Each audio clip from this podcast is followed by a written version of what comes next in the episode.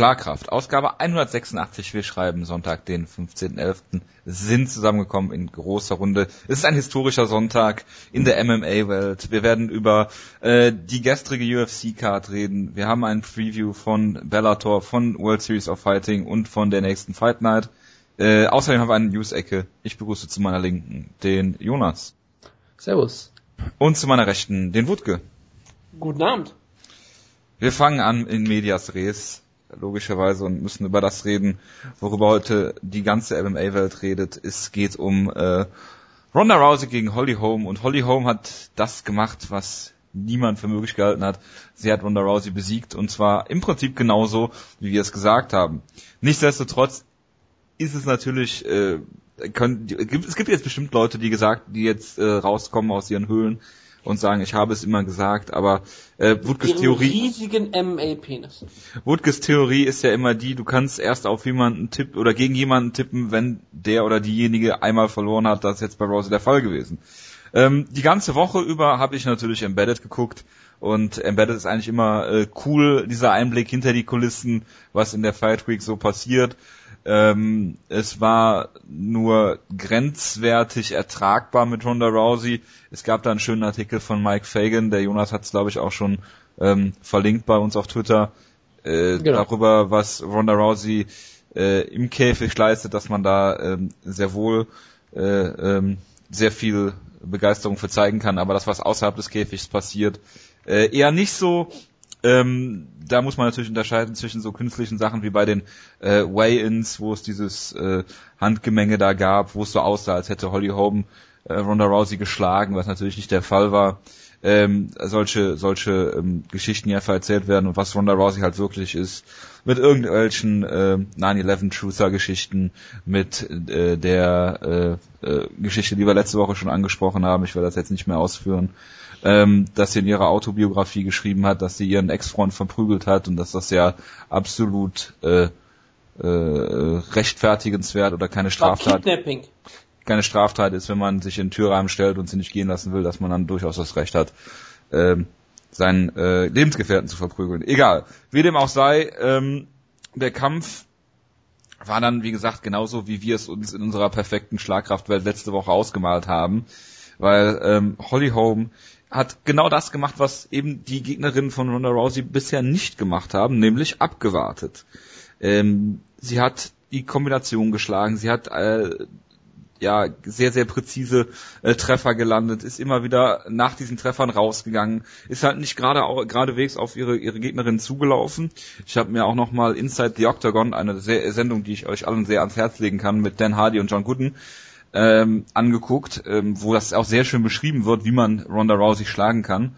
Und ähm, das hat Holly Holm im Prinzip perfekt umgesetzt. Ne? Sie zirkelt dann immer raus, äh, Ronda Rousey kriegt überhaupt keinen Zugriff und ähm, die erste Runde endet dann auch damit, dass sie, glaube ich, einmal Holly Holm zu Boden nimmt oder zu Boden schlägt, ähm, aber dann auch da irgendwie überfordert ist am Boden, so nicht, nicht wirklich eine Position findet und äh, der Kampf dann direkt wieder im Stehen weitergeführt wird. Ich weiß jetzt nicht, ob es in der ersten, aber ich glaube in der zweiten Runde war. Da hat Holly Holm sogar einen Takedown geholt. Ja, das war in der, war in der ersten. In der ersten Runde noch, ja.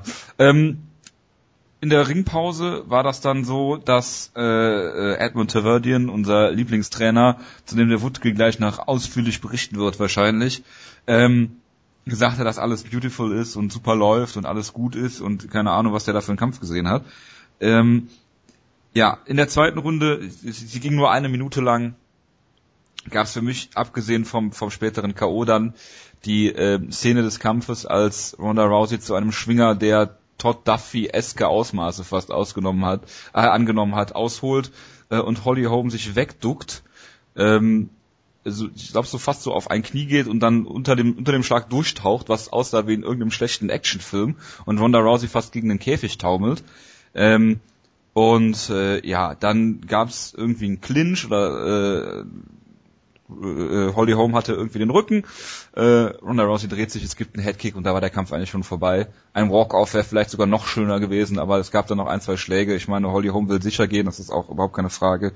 Herb Dean, glaube ich, war dann sofort da und der Kampf war zu Ende und alle waren irgendwie dann doch happy, komischerweise.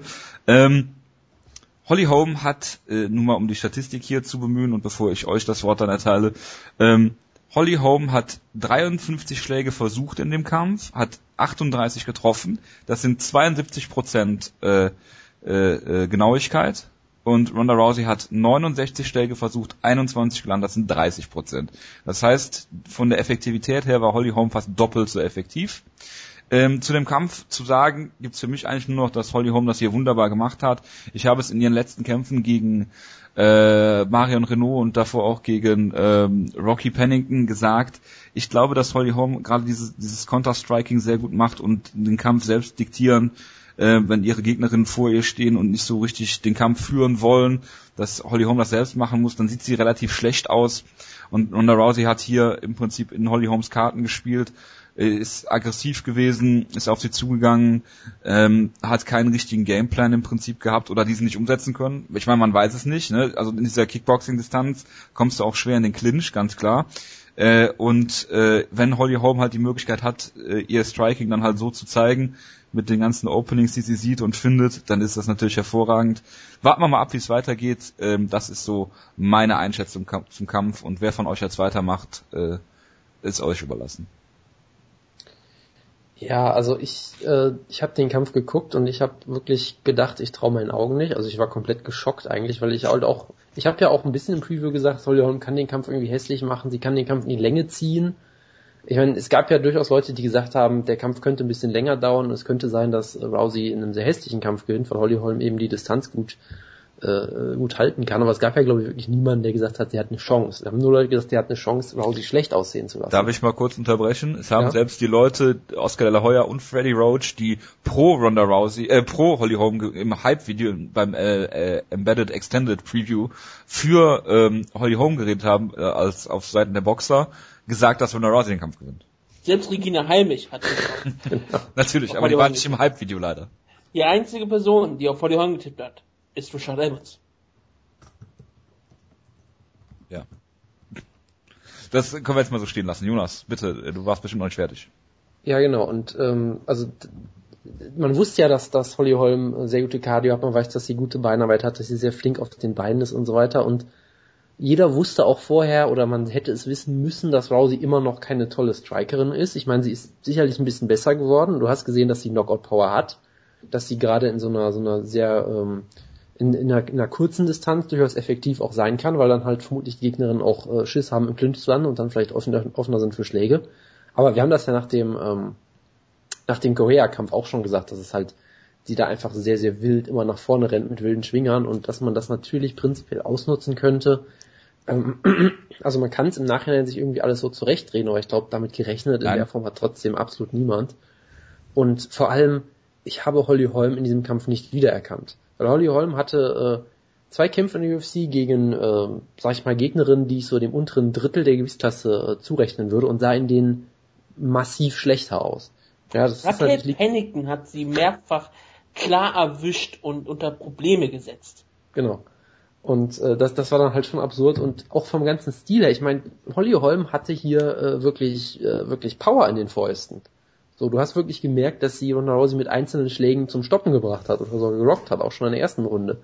Und das hat Holly Holm in ihrer, in ihrer MMA-Karriere noch nie gemacht. Das hat sie auch in ihrer Box-Karriere eigentlich nie gemacht, weil sie hat ja irgendwie auch nur eine Handvoll Siege per K.O. und das war dann auch meistens eher ähm, halt über längere Zeit die Gegner, Gegnerin zermürbt und sowas. Also wirklich harte Schläge, gute Schlagkraft ähm, hat sie ja noch nie gezeigt in ihrer gesamten Karriere und von daher, also das wirkte für mich wie die beste Holly Holm, die es irgendwie gegeben hat, wo wirklich einfach alles gepasst hat und sie auch wirklich vollkommen anders gekämpft hat als vorher. Also, und ich meine, die ist 34, man sollte jetzt nicht denken, dass sie so einen riesen, Riesensprung nach vorne macht von Kampf zu Kampf. Also ich kann es mir immer noch nicht genau erklären, wie sie auf einmal da so gut ausgesehen hat in diesem Kampf. Das ist, ist mir immer noch so ein bisschen Rätsel.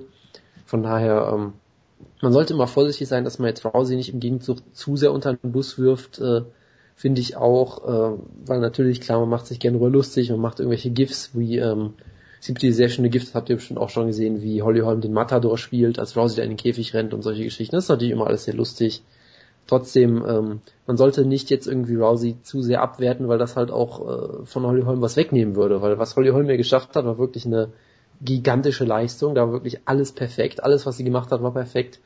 Gerade auch das Finish ist für mich einer der, einer der schönsten K.O.s des Jahres auch noch. Ich meine, sie hat Rousey ja so ein bisschen gerockt und Rousey ist so ein bisschen getaumelt.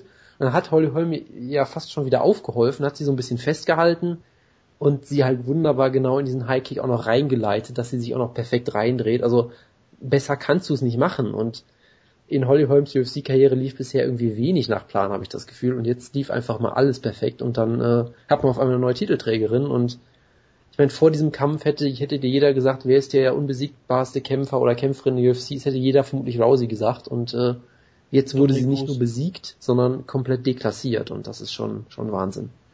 Wutke, möchtest du, möchtest du mal was sagen? Ja, ähm, zum Kampf selber muss ich ja fast schon gar nichts mehr sagen, da habt ihr ja schon sehr gut ausgefüllt. Was mir nochmal wirklich aufgefallen ist, bevor wir dann in die wirklich wichtigen Dinge Natürlich. eingehen, nämlich was bedeutet diese Niederlage eigentlich? Steht Ronda Rousey am Scheideweg ihrer Karriere? Das, tut sie das aber nicht. Ist Edmund Targaryen noch am Leben?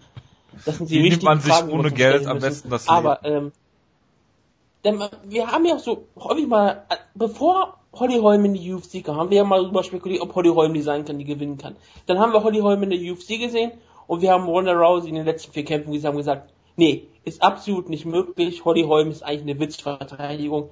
Wir sind danach auch wieder etwas aufgeweicht natürlich und haben gesagt, okay, ein Witz ist es nicht, aber es ist trotzdem ein eindeutiger Kampf. Und da muss man auch ganz klar argumentieren. Jeder, der jetzt heute rauskommt und sagt, ich habe auf Holly Holm getippt, macht das wirklich nur wegen seinen großen MA-Penis, auf den ich immer wieder eingehe, um zu zeigen, wie viel Wissen man hat. Weil wenn man immer gegen Ronda Rousey tippt, wird man irgendwo noch richtig liegen.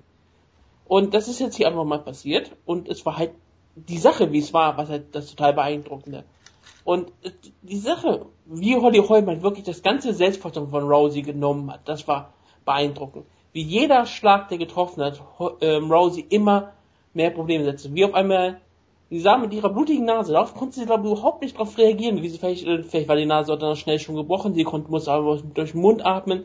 Sie war daran überhaupt nicht gewöhnt, überhaupt noch richtige Konkurrenz im Käfig zu haben. Die letzten vier, fünf Kämpfe, da gab es halt keine Gegnerin für sie. Und das war halt schon doch ziemlich beeindruckend. Was aber dann auch wieder durchkam, und das, das war ja wirklich das beeindruckende. Rousey hat unfassbare Schlagkraft, und als sie 50 Sekunden vor Ende äh, der ersten Runde ja ähm, Holm richtig hart traf, hat ja Holm den Takedown geholt, wie du, wie man ja schon angesprochen hat. Und davon war ja Rosie schon so beeindruckt und war wahrscheinlich auch so ähm, fertig mit der Welt, dass sie in der Garde auf einmal nicht mehr wusste, was sie machen sollte. Äh, Wäre wär das wie beim Michael Tate-Kampf gewesen, wenn Michael Tate den Kampf zu Boden nimmt, hat sie sofort gesagt, okay, ich bin jetzt in der Garde, okay, jetzt kann ich sofort meine Armbar rausholen, und kann dafür arbeiten, irgendwas zu tun. Hier lag sie in der Guard, hat ein paar Schläge gezeigt und Holm konnte einfach aufstehen, als wäre es nichts, wäre nichts gewesen.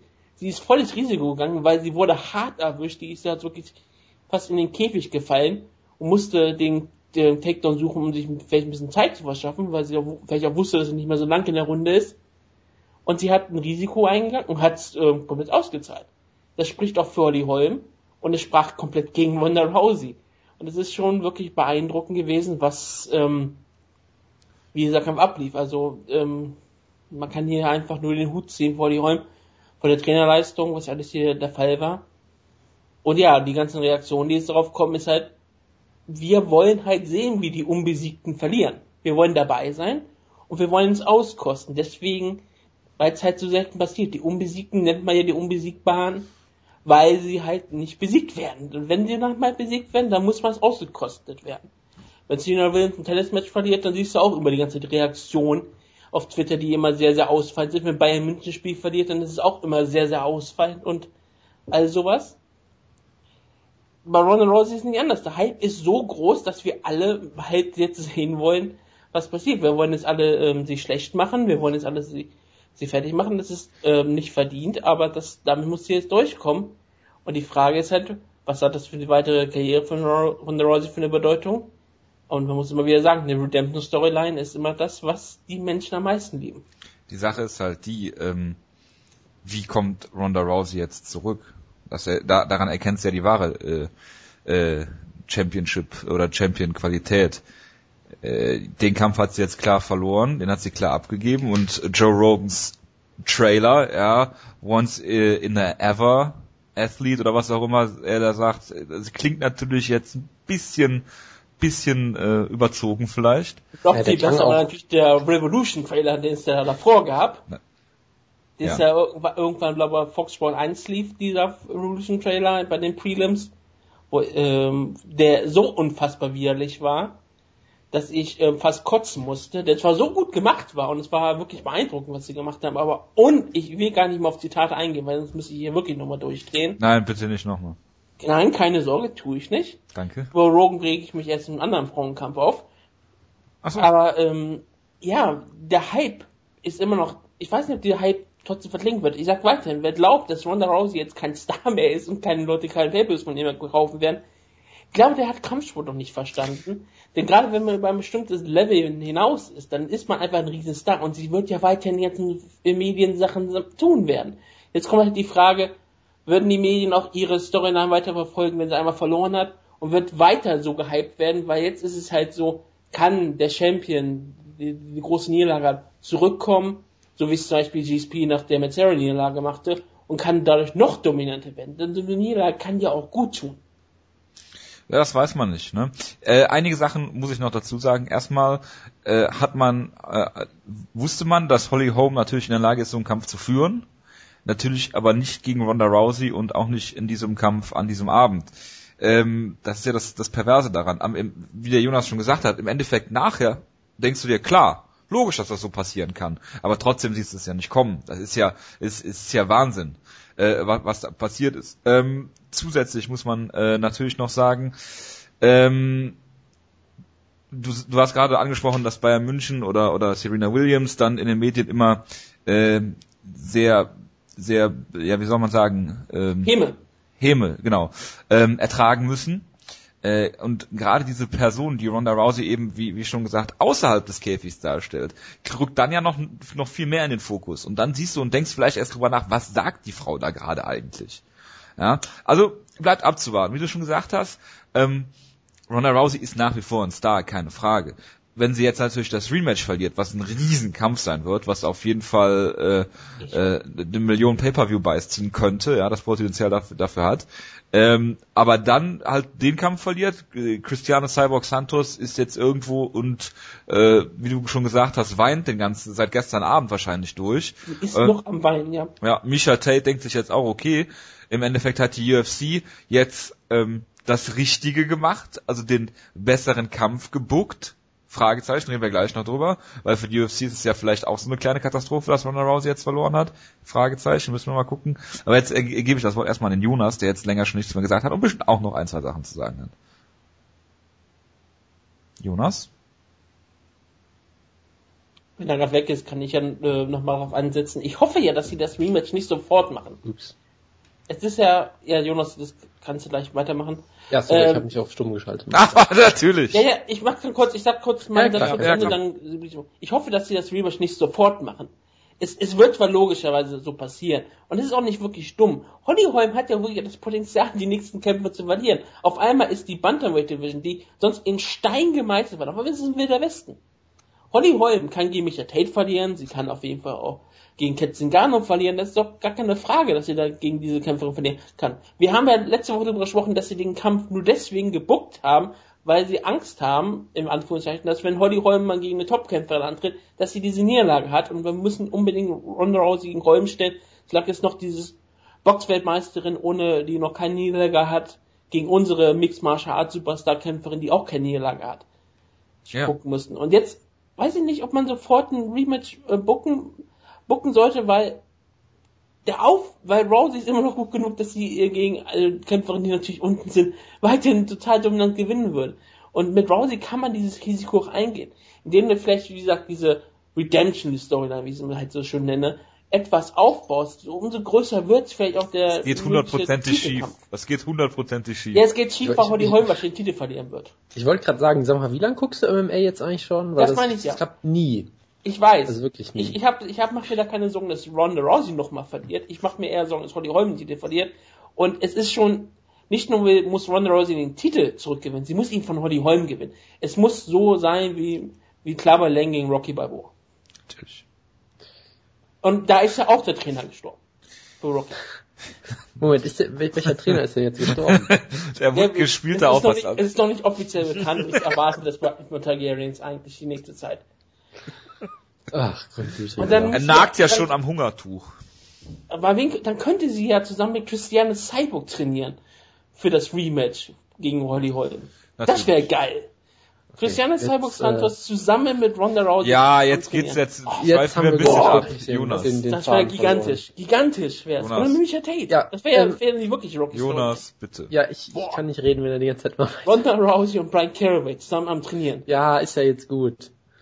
Ja, wir stellen uns jetzt alle äh, mal vor, diese Trainingsmontagen und dann äh, KSW würde das sicher äh, sehr gut produzieren können. Nein, äh, was ich noch ein paar Sachen zum Kampf, die ich noch sagen wollte. Ähm, du hast ja schon gesagt, dass Holly Holm einen Takedown geschafft hat. Ich sag weiterhin, das war nicht nur ein Takedown, das war ein ganz, ganz klarer Nodawa Otoshi von Akira Tower kopiert. Ich Ja, bin absolut. komplett aus dem, aus dem Häus- Häuschen gefallen Ich und habe keine Ahnung, was das bedeutet. es ist ein, ist egal, ist egal. Ja, ist auch egal, ich will es auch gar nicht erklärt wissen. Grüße an Strigger, auf jeden Fall war das auch nochmal beeindruckend, dass Holly Trigger Holm hört uns nicht.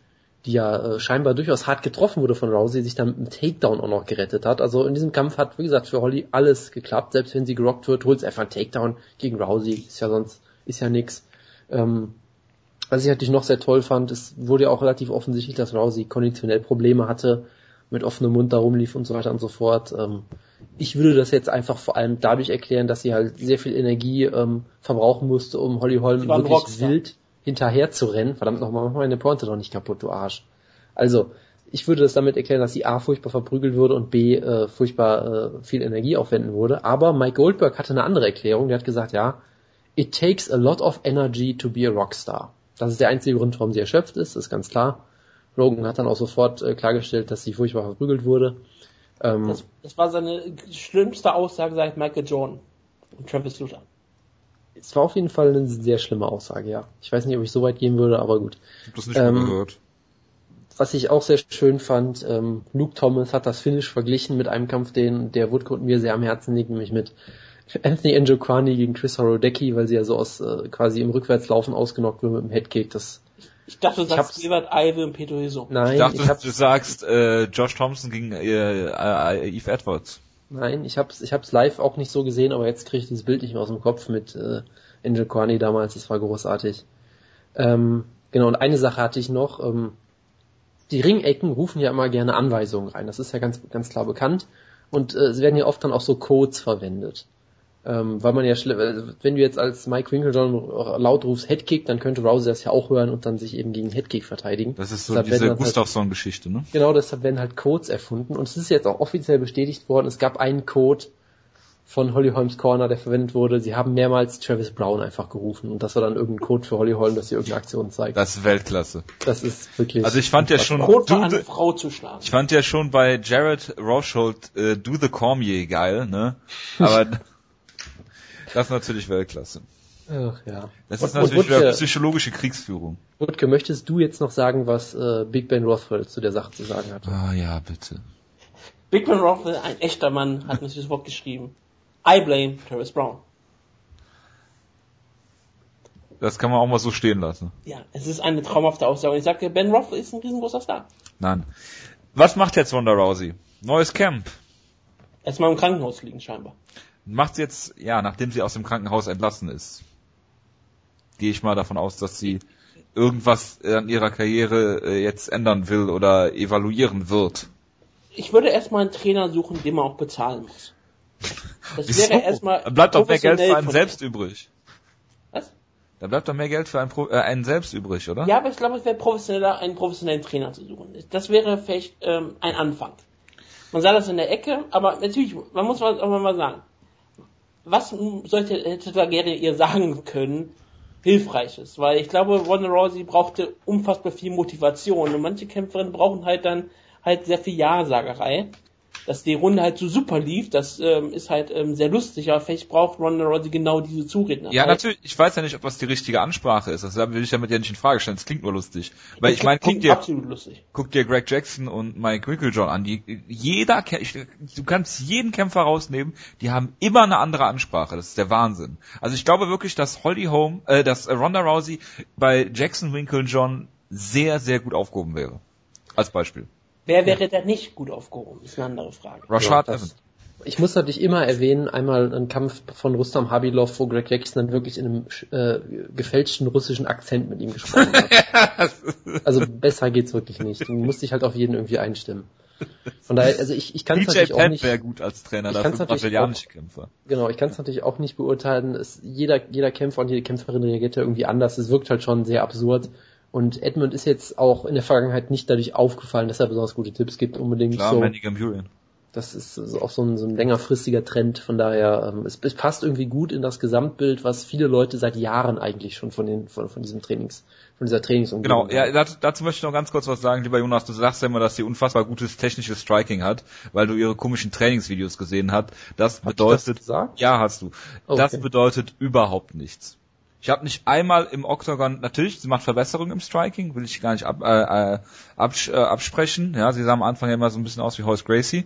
Äh, aber ähm, diese ganzen Trainingsvideos mit technischem Striking beim Pratzentraining, wie auch immer, äh, kann man sich mal äh, ja, getrost sparen, da irgendwas zu beurteilen, weil das ist nämlich nicht das, was im Octagon passiert. Nee, das haben wir auch häufig drauf angesprochen, dass ähm, Ronda Rousey im Training bestimmt sehr gutes ähm, Striking auch zeigen kann. Aber sie ist eine solche Kämpferin, die hat das noch nie im Käfig bewiesen. Das haben wir auch im Beth Correa-Kampf ja auch schon besprochen, dass sie sofort, glaube ich, jede Technik ver vergisst und sofort wild auf ihre Gegner einschlägt.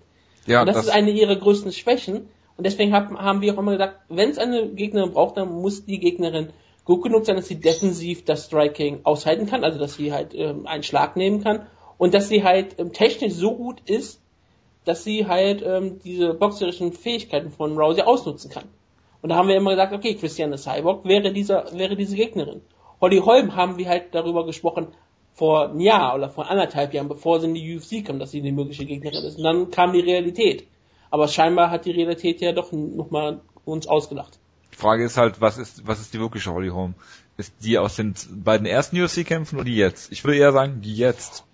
Kann man Ja, schwer also- sagen. Also ich äh, bin da ich immer glaube halt vorsichtig auch, dass da, dass da irgendwie sehr viele Sachen äh, zusammengekommen. zusammenkommen, weil wenn du dir zum Beispiel überlegst, äh, weiß ich nicht, wenn jetzt Holly Holm gegen Misha Tate kämpfen würde in drei Monaten, ich hätte nicht die geringste Ahnung, wie ich diesen Kampf kämpfen würde, weil ich, ich, ich vermute Misha schon, Tate. ja, weil sie halt, weil sie halt so gut aussah gegen Rousey natürlich, aber trotzdem, ich weiß immer noch nicht, noch nicht so 100% wie ich Holly Holm jetzt einschätzen soll, weil in diesem Kampf war sie eine absolute eiskalte Killerin und das war sie in keinem einzigen Kampf ihrer gesamten Karriere, glaube ich, jemals gegen wirklich gute Gegnerinnen. Vielleicht ungefähr. ist sie jetzt der nächste daher- Lawler oder sowas.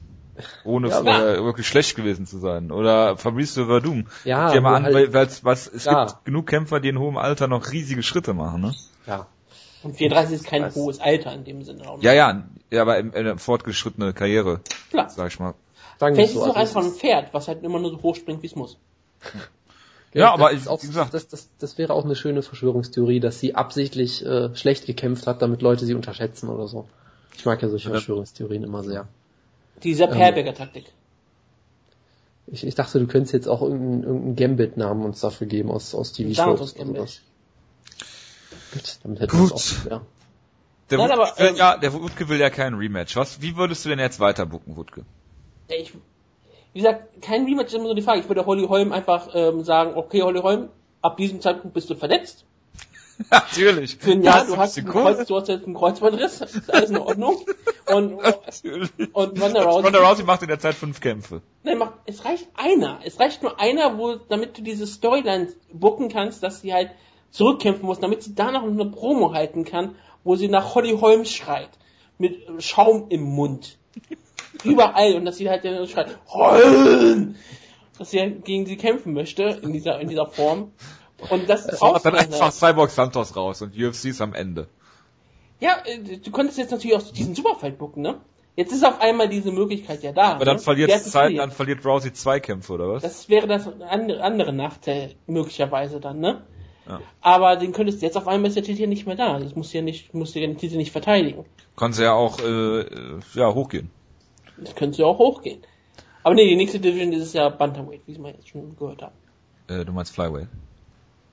Ja, klar, bleib. Oh Gott, Hilfe, Entschuldigung, tut mir leid. Jonas, 135. würdest, du- würdest du direkt das Rematch buchen? Äh, ja, auf jeden Fall, muss ich sagen. Also Das Eisen so lange schmieden, wie es noch Genau, ist. und also ich würde es wirklich nicht, nicht riskieren wollen, weil erstens, dass entweder Holly Holm äh, den Titel direkt wieder verliert, weil dann wäre der ganze, die, dieser ganze Hype dann auch erstmal wieder komplett weg. Und dass Rousey einen zweiten Kampf verliert, will ich sowieso nicht riskieren gegen irgendwen anders. Äh, es kommt noch dazu, ähm, dass du das dir, glaube ich, einfach nicht leisten kannst mit Rousey, weil Also ich, sie würde ja dann von Reebok scheinbar 5000 Dollar kriegen, so laut den normalen Statuten. Nee. Der hat bestimmt einen eigenen Deal, aber klar. Ne, also es, es macht halt irgendwie, es, es macht glaube ich keinen Sinn, weil gegen wen willst du sie stellen? Du kannst kein Non-Title-Match gegen Micha Tate oder sowas. Das, das bringt's glaube ich alles nicht. Also klar, nachdem, Michael nachdem Tate gesehen, bringt's generell nicht. nachdem gesehen, wie dominant die Leistung von Holly Holm war, hat sich Rousey eigentlich fast schon keinen Kampf verdient, aber sie ist halt Rousey und sie war halt vorher so dominant, dass ja, das, ist muss- das schon. Das, das schon kannst du, also rechtfertigen hätte ich damit jetzt auch kein Problem. Genau. Ich als Also da, Feind da der ich auf jeden Rematches. Fall, auf jeden Fall dafür. Aber Jonas, wir müssen noch in die Psyche der Kämpfer eingehen. Ach ja. Weil wir müssen ja wissen, ist die Niederlage nur daran schuld, dass die ganze, dass der ganze Druck von auf Rousey zu groß war? Dann kommt noch diese Sache mit dem Finanzamt Targaryen und dann ist sie ja, dann gab es den Sterdo und die hat sich da so eingeredet, sie war vielleicht selbst nervös. Hat das am Ende nur den Ausschlag gegeben und eigentlich liegt alles nur an Ronda Rousey. Und Holly Holm hat eigentlich gar nichts gemacht. Ich sage einfach nein. Ich schließe mich dem an. Weil Ronda Rouseys Psyche ist hier ja schon des Öfteren beleuchtet worden, dass sie jegliche äh, Taktik sofort aus dem Fenster wirft. Leonard Garcia-esque, und ja, ich habe Leonard Garcia gerade mit Ronda Rousey verglichen. Ähm, ist ein bisschen hart, Her, passt das auch? ich weiß, aber ähm, ja, bei Ronda Rousey kommen halt viele Faktoren zusammen. Sie ist eine unfassbar gute Athletin in einer relativ neuen, nicht so gut besetzten Division. Dann passiert halt das, was passiert ist. Und äh, mit Holly Holm ist halt jemand, der an dem Abend die perfekte Leistung abgerufen hat, wo alles zusammengekommen ist. Im Englischen gibt es diesen schönen Ausdruck Rise to the Occasion. Und äh, das hat sie hier perfekt gemacht. Und äh, äh, natürlich muss man aufpassen, dass man Rousey jetzt nicht unter den Bus wirft, so wie das zum Beispiel Victor Kui gemacht hat, oder wie der Oder heißt. Big von- Knock? von von äh, ja genau von äh, One FC. Nein, äh, ich denke, das ist ich habe die ganze ich habe so ein breites Grinsen heute den ganzen Tag äh, äh, hier äh, gehabt. Es ist der absolute Wahnsinn und äh, eine absolut tolle Leistung von Holly Holm. Wie gesagt, ich hätte vor einem Jahr oder so hätte ich es ihr vielleicht noch zugetraut. Hm, Gerade weil ich schon immer jemanden wollte, der Ronda Rousey besiegt. Im Endeffekt kannst du nicht gegen Rousey tippen, ja, außer der von Wutke beschriebene MMA-Penis äh, kommt dann zu tragen. Aber ähm, im Endeffekt, ja, liebe Leute, sagt alle, wir haben es immer kommen gesehen, wie dem auch sei. Es war der perfekte Kampf und ja, mal schauen, was jetzt noch passiert. Auf jeden Fall sehr interessant. Gut, schließen wir diese Akte und ich glaube, wir haben jetzt schon 20 Minuten darüber geredet, was absolut verständlich ist, denke ich. Ja, das ist eigentlich viel zu kurz für diesen Kampf. Eigentlich muss man ja noch eine Stunde über diesen Kampf reden, oder? Ja, aber das wird, glaube die ich, Wichtigkeit, ne? an, ja, aber ich glaube, wir haben das jetzt gut zusammengefasst. Ja. Wenn noch Nachholbedarf ist, bitte gerne äh, Feedback schreiben. Ja, es war nicht so viel Feedback letzte Woche. Ich war ein bisschen enttäuscht und habe Du auch hast eine große E-Mail bekommen. Ja, das ist richtig. Äh, dass äh, darauf äh, natürlich fühlen sich dann immer die Leute angesprochen, die man gerade nicht mal. Ich habe auch gut geantwortet an den Uwe Hück aus dem Münsterland, der mittlerweile gesagt hat, ich darf ihn auch Tommy nennen. Äh, aber dazu zu der Mail kommen wir jetzt nicht. Die es wäre würde den Rahmen hier wirklich völlig sprengen. Ich habe geantwortet. Bitte schreibt gerne Feedback. Äh, wir freuen uns immer und hoffen auch äh, auf rege Teilnahme generell. Ähm, machen wir weiter mit dem Co-Main Event.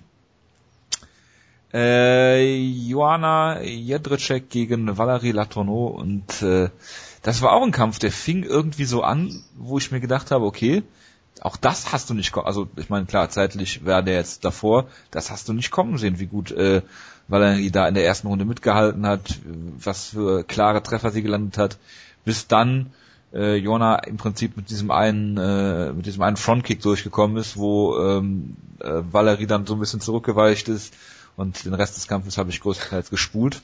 Ja, aber Valerie Also, hat also, äh, also ein bisschen ist gut.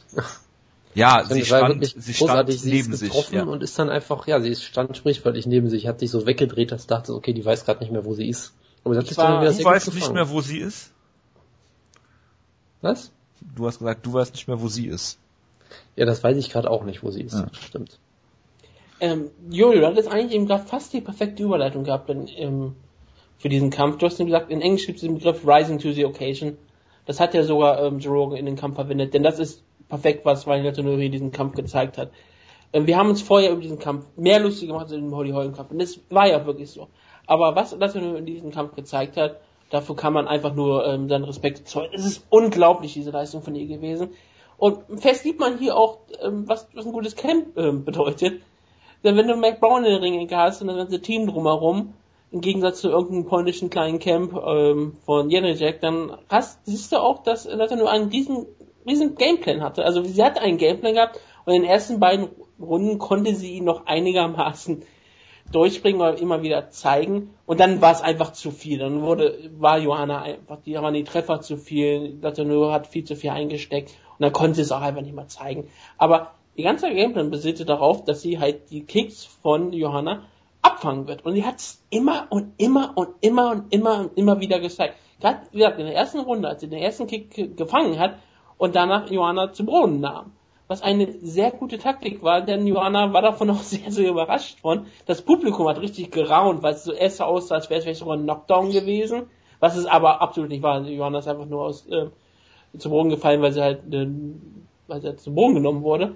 Aber es war halt wunderbar gemacht von Latanö, die halt sofort die Kontrolle übernommen hat und ein bisschen die Runde dann auch kontrolliert hatte. Ich glaube, am Ende war es die Runde trotzdem für Jelinek was, die, was auch in der ersten Runde, wo der Headkick gelandet hat, also der Kick zum Kopf. Der Frontkick war in der ersten Runde. Das war genau. in der ersten. Das, das war dann auch der, wo man sagen konnte, okay, damit hat vielleicht Johanna doch noch die Runde gewonnen. Aber es war schon ziemlich beeindruckend. Und die hat doch ähm, in der ersten Runde durchgehend immer wieder die Kicks dann auch geblockt. Und es, man hat gesehen, dass Johanna davon auch beeindruckt war und dass sie erstmal nicht, äh, nicht gut reinkam, etwas mehr Zeit brauchte und nicht äh, perfektes Striking durchbringen konnte, bis halt dieser Kick saß und wo ich wirklich dachte, dieser, dieser Frontkick in die Fresse, äh, ich glaube wirklich für ein paar Sekunden war das Gehirn von Latour komplett aus. Und viele andere Kämpferinnen oder Kämpfer, egal wer, welch, egal welche Person, wäre einfach zu Boden gefallen, der Kampf wäre vorbei gewesen. Äh, aber sofort war sie wieder dabei und ähm, hat sich noch weiter gerettet, das war schon ziemlich beeindruckend. Und in der zweiten Runde hat sie es ja auch noch geschafft, immer wieder mal ähm, Leg-Kicks abzufangen, ähm, Kick zum Körper abzufangen und hat daraus versucht, einen Clinch zu zeigen. Aber Joanna hat immer mehr ihre Stunts gefunden und dann war es halt so, dass sie halt die Beine und die hat sich auch davon nicht nervös machen lassen, dass die Kicks gefangen sind, immer weiter gemacht, immer weiter die ihre Kombination mit Kicks beendet oder mit Kicks angefangen. Und dann hat sie halt wirklich die das, das Standbein von Latino komplett auseinandergenommen, hat immer wieder richtig schon getroffen, das Auge ist von Valerie immer weiter angeschwollen und es war halt am Ende äh, eine, un, eine dominante Leistung von Jana Jedrzejczyk, aber es war halt nicht die ähm, Leistung, die wir alle erwartet haben. Das muss man ganz klar sagen. Und das lag auch ganz klar an Valerie die unfassbares Herz zeigte. Und Johanna Jedrzejczyk, die halt dann merkte, okay, ich komme vielleicht jetzt hier nicht durch, aber halt dann einfach ihre Leistung durchbrachte, indem sie kein besonders großes Risiko einging, sondern einfach immer weiter machte, was sie am besten kann. Ihre technisch, ihr technisch nahezu perfektes Striking. Und ähm, hatte darauf keine Antwort mehr gefunden ab der dritten Runde aber sie war immer im Kampf, sie hat immer wieder auch mal schöne Kombinationen gezeigt. Sie hat Johanna häufig getroffen, aber sie konnte wahrscheinlich irgendwann auch nicht mehr die Kraft aufbringen. Aber sie hat auch gezeigt, dass Johanna absolut verwundbar ist und das hat ja auch schon auch eine Kämpferin wie Claudia Gea gezeigt. Aber das hat ja nur, dass sie was zeigen kann. Davon bin ich wirklich beeindruckt gewesen. Es war ein, war vielleicht der beste Kampf, den wir jemals zeigen würde. Es war eine Niederlage, aber dadurch hat sie eigentlich ihren Status nur zementiert und ist vielleicht sogar aufgestiegen in den Augen von vielen Camp, äh, von ihr vielen ähm, Reportern und von vielen Fans. Denn wie gesagt, wir haben uns über diesen Kampf sehr lustig gemacht. Das war einfach nur ein Schlachtfest und sie hat einfach leider nur gezeigt, nö, ich bin eine echte Kämpferin. Und es war halt ziemlich beeindruckend. Ja, also viel mehr kann ich dazu auch nicht sagen. Das war jetzt ähm, sehr ausführlich und man hat schon gesehen, nee, ist ja kein Problem. Das war auch alles sehr, sehr äh, gut, was du gesagt hast. Ähm, man hat ja gesehen, dass Leto nur auch mit einem guten Gameplan reinkam und sie hat äh, Jana Jedrzejczyk auch so ein bisschen den, den Gameplan versaut. Also Jedrzejczyk will ja meistens irgendwie immer so ein bisschen in der Clinch-Distanz kämpfen, in der kurzen Distanz, wo sie auch Elbows zeigen kann und so weiter und so fort. Und du hast halt gemerkt, dass sie das nicht machen konnte. Da war Letourneau einfach auch physisch zu stark. Sie hat sie ja teilweise einfach wirklich im Clinch durch die Gegend geschubst, so ein bisschen.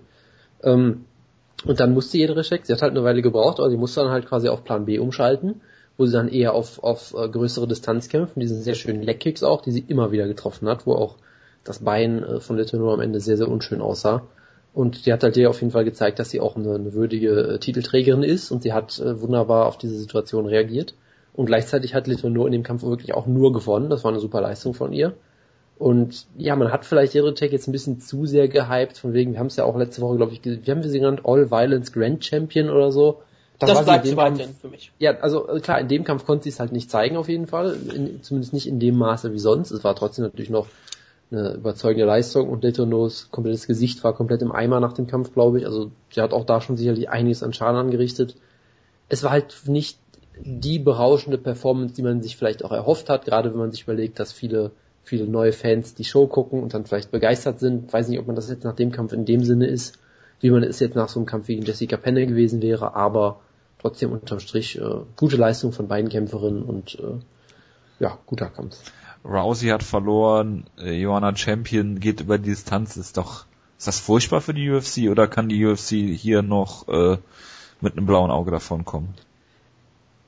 Ja, also ich Rousey meine, hat verloren, das ist kein blaues Auge. Das ist ein gebrochener Arm und vielleicht ein gebrochenes Genick. naja, ich meine, sie haben immerhin jetzt das riesengroße Rematch. Also so schlimm ist es dann, glaube ich, auch nicht. Natürlich ist es nicht so schlimm. Man kann einen gebrochenen Nick kannst du auch überleben. Ich sag nicht, die UFC ist tot. hey, du kannst doch nicht genau ein Torhüter sein, das ist kein Problem. Natürlich. Hm. Nein, es ist, es ist, es ist schon, es ist schon sch- nicht das, was die UFC sich erhofft hat. Ja, aber Ganz wenn die, klar.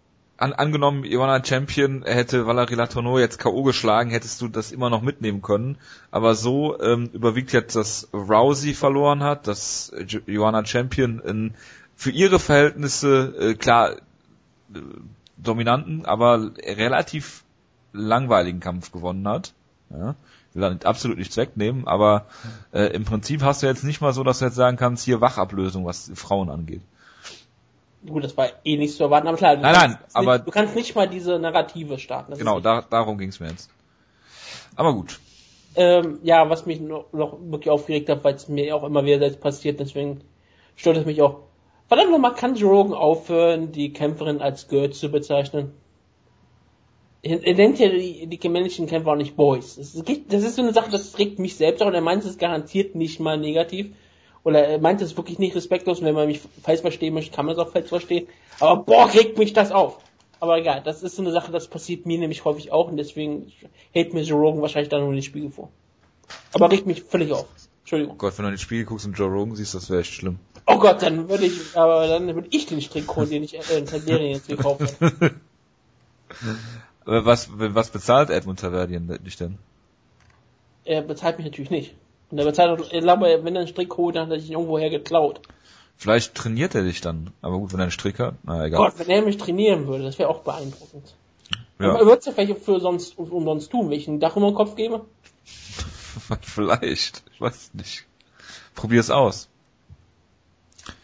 Gut. Kommen wir jetzt zum, zum Rest der Card. Den- Angeführt von Mark Hunt gegen, ach, äh, Joanna Champion jetzt gegen Claudia Gadelia, ne? Ja, was Ja, anderes ja. kannst du nicht machen, klar. Okay. So. Ähm, Mark Hunt gegen Bigfoot Silver war natürlich nicht so ereignisreich wie der letzte Kampf, war ja auch zu erwarten. Ich meine, äh, Bigfoot hat äh, kein TRT mehr. Ähm, war, ist es nicht so viel passiert. Mark Hunt hat ihn dann ein, zwei Mal getroffen, schön am Käfig gestellt. Was ganz faszinierend an diesem Schlag war, der genau aufs Ohr ging, ist, dass du aus der einen Kameraperspektive äh, am Käfig überhaupt nicht siehst, dass der, siehst, dass der Schlag überhaupt trifft. Ja, das habe ich sehr gewundert. Äh, aber du siehst ganz klar, äh, er trifft ihn äh, am Ohr, Bigfoot Silver geht in die Knie. Äh, es gibt dann noch ein, zwei Schläge von Mark Hunt und der Kampf ist vorbei. Im Prinzip hast du jetzt nichts an dem Kampf gewonnen. Mark Hunt hat wieder einen positiven Kampfrekord, ähm, hat seine Fehde in Anführungsstrichen mit Bigfoot Silver ein für alle Mal beendet. Äh, Bigfoot Silver sollte nicht mehr kämpfen. Das war uns vorher auch schon klar und Mark Hunt ist jetzt wieder auf dem Weg dazu, äh, jetzt bei AKA Thailand unter Quick Mike Swick zu trainieren.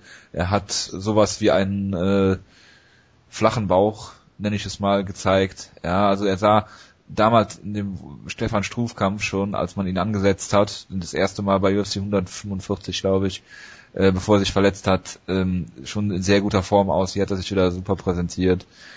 Er hat natürlich sehr, sehr viel eingesteckt in seiner ganzen Karriere. Das merkt man auch immer in diesen Post-Fight-Interviews, wo er so ein bisschen, ja, wie soll man sagen, ist halt Mark Hunt.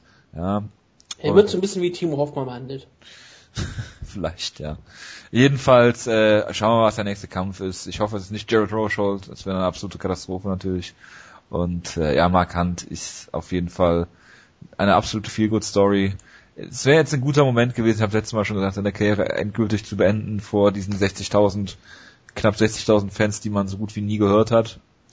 Ähm, ja, mehr kann ich zu dem Kampf eigentlich auch nicht sagen. Ich habe einen Hot Take. Ja, bitte. Da muss ich dich fragen. Mich? Jojo, hat, hat Bigfoot bei dem Schlag einfach nur einen Ausweg gesucht und hat gesagt, ich möchte einfach nur Geld verdienen und möchte jetzt einfach schnell ausgenockt werden? Weil er hat den ganzen Kampf ja überhaupt nichts gemacht. Er hat sich, glaube ich, den, den Henderson gegen Vitor Belfort Kampf angeschaut und gesagt, ich kann noch weniger zeigen als den Henderson und kriege trotzdem genauso Pass viel auf, ich, ich antworte mit einem Hot Take. Bigfoot Silver gegen Bob Zapp bei Ryzen. Das wäre auf jeden Fall ein typischer Ryzen-Kampf. Ich weiß nicht, ob ähm, Bigfoot Silver keinen Vertrag aktuell hat. Das wäre auf jeden Fall sehr schön. Würde mich Ich weiß freuen. nicht, ob er keinen Vertrag hat. Was? Ja. Ich weiß nicht, ob er kämpfen dürfte. Ach so. Ich weiß nicht, ob er jetzt noch einen UFC-Vertrag hat. Ich weiß nicht, wie viele Kämpfe er noch hat im laufenden Vertrag. Es wäre sehr schön, wenn er keinen mehr hat, weil dann muss ich ihn nicht mehr in der UFC ertragen. Denn das war wirklich, dieser Kampf war ähm, unfassbar schlecht. Bigfoot Silver ist ähm, nur zurückgelaufen, hat sich ein bisschen, man kann nett sagen, sagen er ist ein bisschen gekreist. Markant hat immer wieder ein paar Leckkicks mal versucht und hat dann versucht, sich zuzuschlagen. Es gab, glaube ich, einen einzigen Schlagabtausch, wo Bigfoot Silver auch einen guten Konter gelandet hat. Aber danach hat er ja wirklich sofort, hat er den Schlag kassiert, hat, ist zu Boden gefallen, hat Markant in die Augen geschaut, wie gesagt, okay, kannst du jetzt einfach weggehen, wie du es sonst immer machst? Und Markant hat gesagt, nö, ist hinterhergegangen, hat ins Gesicht geschlagen. und dann war der Kampf vorbei. Mark Hochburg hat, äh, hat trotzdem gesagt, es war ein Walk-off-Knockout, weil er komplett betrunken war den ganzen Abend, glaube ich, gegenüber. Und ja, Markant gewinnt damit diesen Kampf. Es, es war halt kein wirklicher, echter, wirklicher Kampf, wie man sich erwartet. Aber es war halt wirklich ein Bigfoot-Silberkampf, was willst du erwarten? Markant gewinnt, ist ein Knockout. Und hat er nicht jetzt Junior Sanders rausgefordert? Keine Ahnung. Junior Stiepe, es, es gab irgendwie ein Zitat, wo er scheinbar gesagt hat, ich kämpfe gegen Junior, ich kämpfe gegen Stiepe, ich kämpfe auch gegen dich, scheinbar an den Fragensteller gerichtet, also Mark Hunt hat große Ziele. Er hat ja gesagt, es, es ist die Form seines Lebens. Er nimmt Mixed Martial Arts endlich wieder ernst. Ja, ist ja jetzt Und- Veganer. Geworden. Veganer. Ach du Scheiße. Und ich meine, er ist jetzt gerade mal 41. Das ist, er hat, er hat noch, die, die Zukunft ist noch ähm, rosig für ihn. Natürlich. Aber sowas von. Mark Hunt war nicht mal außer Atem nach seinem Kampf. Ich meine, es, es gab doch diese ganzen großen Szenen, auch irgendwie, dass Mark Hunt so und so viel 20 Kilo abgenommen hat und er ist so fit und er hat dann natürlich trotzdem 265 Pfund gewogen. Hat vielleicht diesmal, ich. Hat dann vielleicht aber diesmal kein, also sonst cuttet er ja scheinbar von 285 Pfund runter, von daher sah er Ich scheinbar auch glaube, er läuft mit 310 Pfund rum oder so. eher irgendwie sowas. Also von daher, ähm, Veganer markant ist natürlich sehr schön. Das ist Sicherlich Weltklasse. tolle, tolle Werbekampagne mit KFC in der Zukunft. Ähm, da, da ist sehr viel Potenzial auf jeden Fall da. Und der Kampf selber, ich fand ihn eigentlich wirklich echt ziemlich furchtbar. Ähm, es war irgendwie so der unspektakulärste Markant-Knockout, den ich je gesehen habe, glaube ich, irgendwie. Ja. Weil Markant-Knockouts sind meistens großartig, es ist meistens so ein gigantischer Schlag, jemand bricht spektakulär zusammen und Markant geht weg. Und diesmal hat er ihn halt so komisch auf dem Ohr getroffen, du siehst gar nicht, ob da überhaupt ein Treffer war und Bigfoot ja, fällt irgendwie so ein bisschen um und dann war es das auch schon wieder. Also selbst, selbst der Markant-Knockout an dem Kampf war irgendwie enttäuschend. Ja, und ansonsten passierte halt bis dahin auch nichts und ich habe ja vorher schon gesagt, dass der Kampf vermutlich deprimierend wird und ja, das war er dann Das irgendwie auch, muss ich trotzdem. Sagen. Ich Naja, freue mich ähm, in zwei Jahren, wenn Veganer bekannt wirklich ähm, Full Circle Light gegangen ist angreift. und dann gegen ähm, Dimitrios Maltimos Johnson antritt. Natürlich. klar. In Äh, seiner natürlichen Gewichtsklasse. ich glaube, ich, natürlich. Wie groß ist eigentlich Willie Gates? Ich glaube, der ist 1,80 oder sowas, ne? Ja, genau, der ist genauso groß wie Mark Hunt. Ja, er könnte es also schaffen. Der ist, von daher, die haben ja genau den gleichen Frame eigentlich, Willie, Ga Willie Gates und Mark Hunt. Absolut. Ich glaube, Willie Gates ist der größte Flyweight. Aber gut. Das nur nebenbei. Ja, und äh, Bigfoot Silver bitte Karriereende, auch kein Rising mehr. Korrekt. Middleweight. Ähm, ah ja, gegen wen stellen wir Mark Hunt? Bitte nicht gegen Jared Rochold. Das verbiete ich. Ähm, ja, das ist eine relativ gute Frage. Alexei Olenik. Ich wollte es auch Wir, gerade wir, wir können ja mal auf die geupdateten Woodkill-Rankings gucken, um das mal wieder zu pluggen. Kannst ja gerne nachgucken. Was würdest Was du da mit, sofort vorschlagen? was ist denn mit Ruslan Magomedov? Er ist ein Up-and-Comer, ja, ist äh, ein Talent. Er könnte ähm, mit einem Sieg gegen Mark Hunt einen großen Namen besiegen und wenn nicht, hat er halt gegen einen Weltklasse Mark Hunt verloren. Ja, äh, absolut. Es wäre ein großer Sieg für ihn möglicherweise dann auch. Also Und Mark Hunt kann den Kampf auch gewinnen. klar, Markant könnte auch gegen den frisch Nummer, äh, Nummer 15 gerankten Derek Lewis antreten. Natürlich. Also komm, komm, Mark Hunt, Andrialowski, das muss es doch sein, oder? geiler Ich meine, das macht wirklich am meisten Schwarz- Sinn, wenn du dir so. Ich meine, du, wir, wir können natürlich auch Travis gerne. Äh, Na, natürlich Big auch Ben gerne, Roth äh, hat ein Rematch sich irgendwann auch mal verdient. Ja, und Ja. zwar in Mexico City. ja, genau, noch höher als Denver. genau. Naja, Markant Nein. ist jetzt in der besten Form seines Lebens. Da kann ich sowas erwarten können, ja. Ja, Das wäre oder super. Alexei Oleinik geht auch immer, würde ich sagen. Ja. Aber wirklich, äh, Mexico, in Mexico City, Ben Rothwell, Mark Hunt als Main Event. Ich bin dafür, dass wir mal noch ihr Dingenskirchen, äh, wie heißt er noch, Rob Broughton zurückholen. Für sein Rematch gegen Charles Brown. Ja.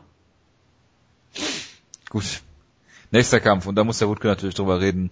Mittlerweile kratzt er an der Nummer 8 im äh, Middleweight bei den Wutke Ein Kampf, ganz kurz übrigens, zu dem hat Wutke mir, glaube ich, ungefähr 37 Nachrichten auf Facebook geschrieben, zu diesem Kampf alleine. Das ist der einzige Kampf, den ich, glaube ich, gespult habe. War scheinbar sehr begeistert, also bitte Wutke. Kampf des Abends. Ohne jeden Zweifel. Da, ich glaube, da sind wir uns alle einig. Nein.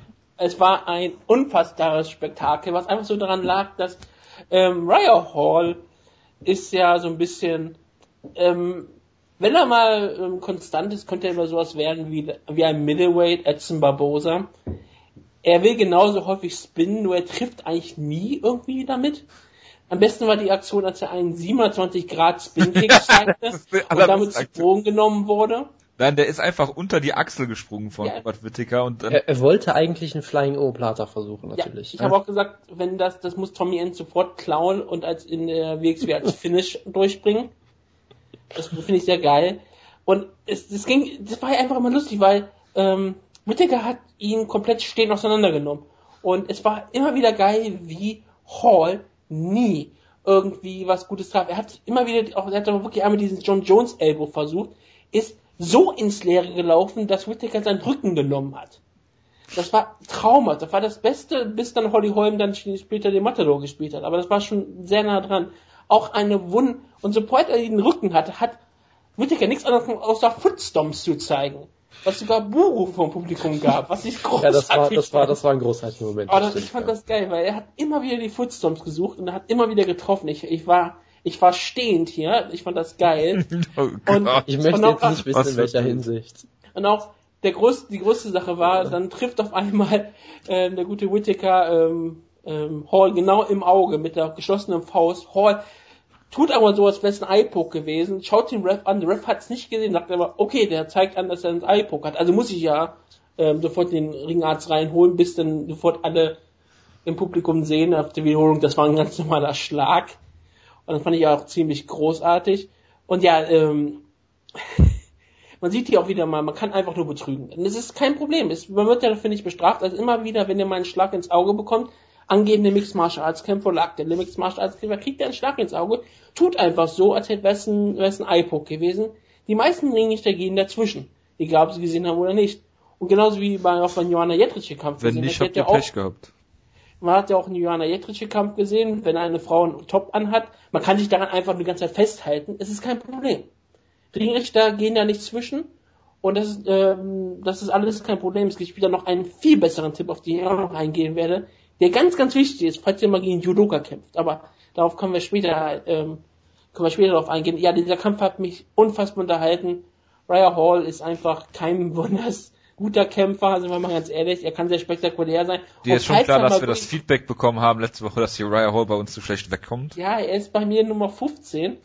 Und ich habe die ganze Zeit gesagt, eigentlich muss ich ihn rausnehmen. Aber ich habe keinen, keinen anderen Middleweight gefunden, der reinkommen könnte.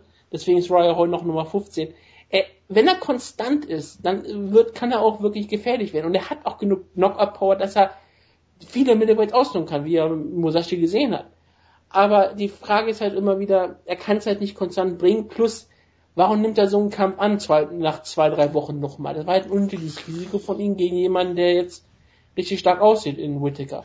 Und Whittaker hat hier seinen Status ähm, zementiert als auf, aufstrebender Kämpfer, wo ich ganz klar sage, ja, es ist Middleweight, er könnte irgendwann ein Contender sein. Wenn ich mich nicht irre, hat Uriah Hall, glaube ich, die größte Reichweite im Middleweight und könnte locker so kämpfen, dass er nicht getroffen wird mit langen Jabs und so weiter, mit technischen Kicks, aber er kämpft mehr so wie Stefan Struf. Ja, er ist halt kein besonders intelligenter Kämpfer. Ja, gut, das, das, ist, das ist immer einfach zu sagen. Ne? Also Natürlich. Er hat, halt einen, er, hat halt einen, er, hat, er hat halt einen bestimmten Stil, der sehr auf spektakuläre und Aktionen äh, aufbaut, die halt dann auch selten klappen. Das ist sicherlich richtig. Und er ist auch oft äh, ein bisschen, kämpft ein bisschen zu lax. Ich hatte halt das Gefühl, dass man sollte jetzt auch nicht vergessen, dass Robert Whittaker scheinbar ziemlich, ziemlich gut ist und auch offensichtlich den, komplett, die komplett richtige Entscheidung gemacht hat, in die Gewichtsklasse nach oben zu gehen, weil er wirklich wunderbar aussieht im Middleweight. Äh, von daher, ich würde das nicht mal so hart sehen. Der, der Kampf hatte auf muss jeden es, Fall einige. muss es aber so hart sehen, weil viele Leute wirklich noch auf einem Uriah Hall Hype Train sind und Dana White ihn damals als neuen Anderson Silver gehypt hat. Ja, das ist natürlich genau das, was dann halt immer zurückkommt. Das war natürlich Schwachsinn, ja. Aber ich Ja. möchte jetzt einfach mal eine Sache, eine Rubrik zurückbringen, die ich lange Oh nicht mehr Gott, hatte. Ich zitiere Patrick Wyman Tweets, um Jojo aufzuregen. Ja, Also, Zitat. Although he lost, it seems pretty clear that Hall belongs at the top of the at the top of the division. Was sagst du dazu? so, verstehe ich nicht. Ich muss ich zu, zugeben auch nicht in dem Moment, aber okay. ähm, Er hat, er hat ja Fähigkeiten. Das ist, das ist ja nicht, das kann man nicht abstreiten. genau. Und die er Frage ist halt halt, nie konstant über lange Sicht ähm, gegen Qualität, äh, gegen gute Gegner durch. Ich meine, er kann, Ja, er kann jedem gefährlich werden. Das ist absolut der Fall, weil er diese Knockout-Power hat, weil er halt wirklich auch gute Aktionen zeigt. Aber ich glaube nicht, dass er konstant genug ist, dass er es äh, mal zu einem Title Run schafft. Beispielsweise.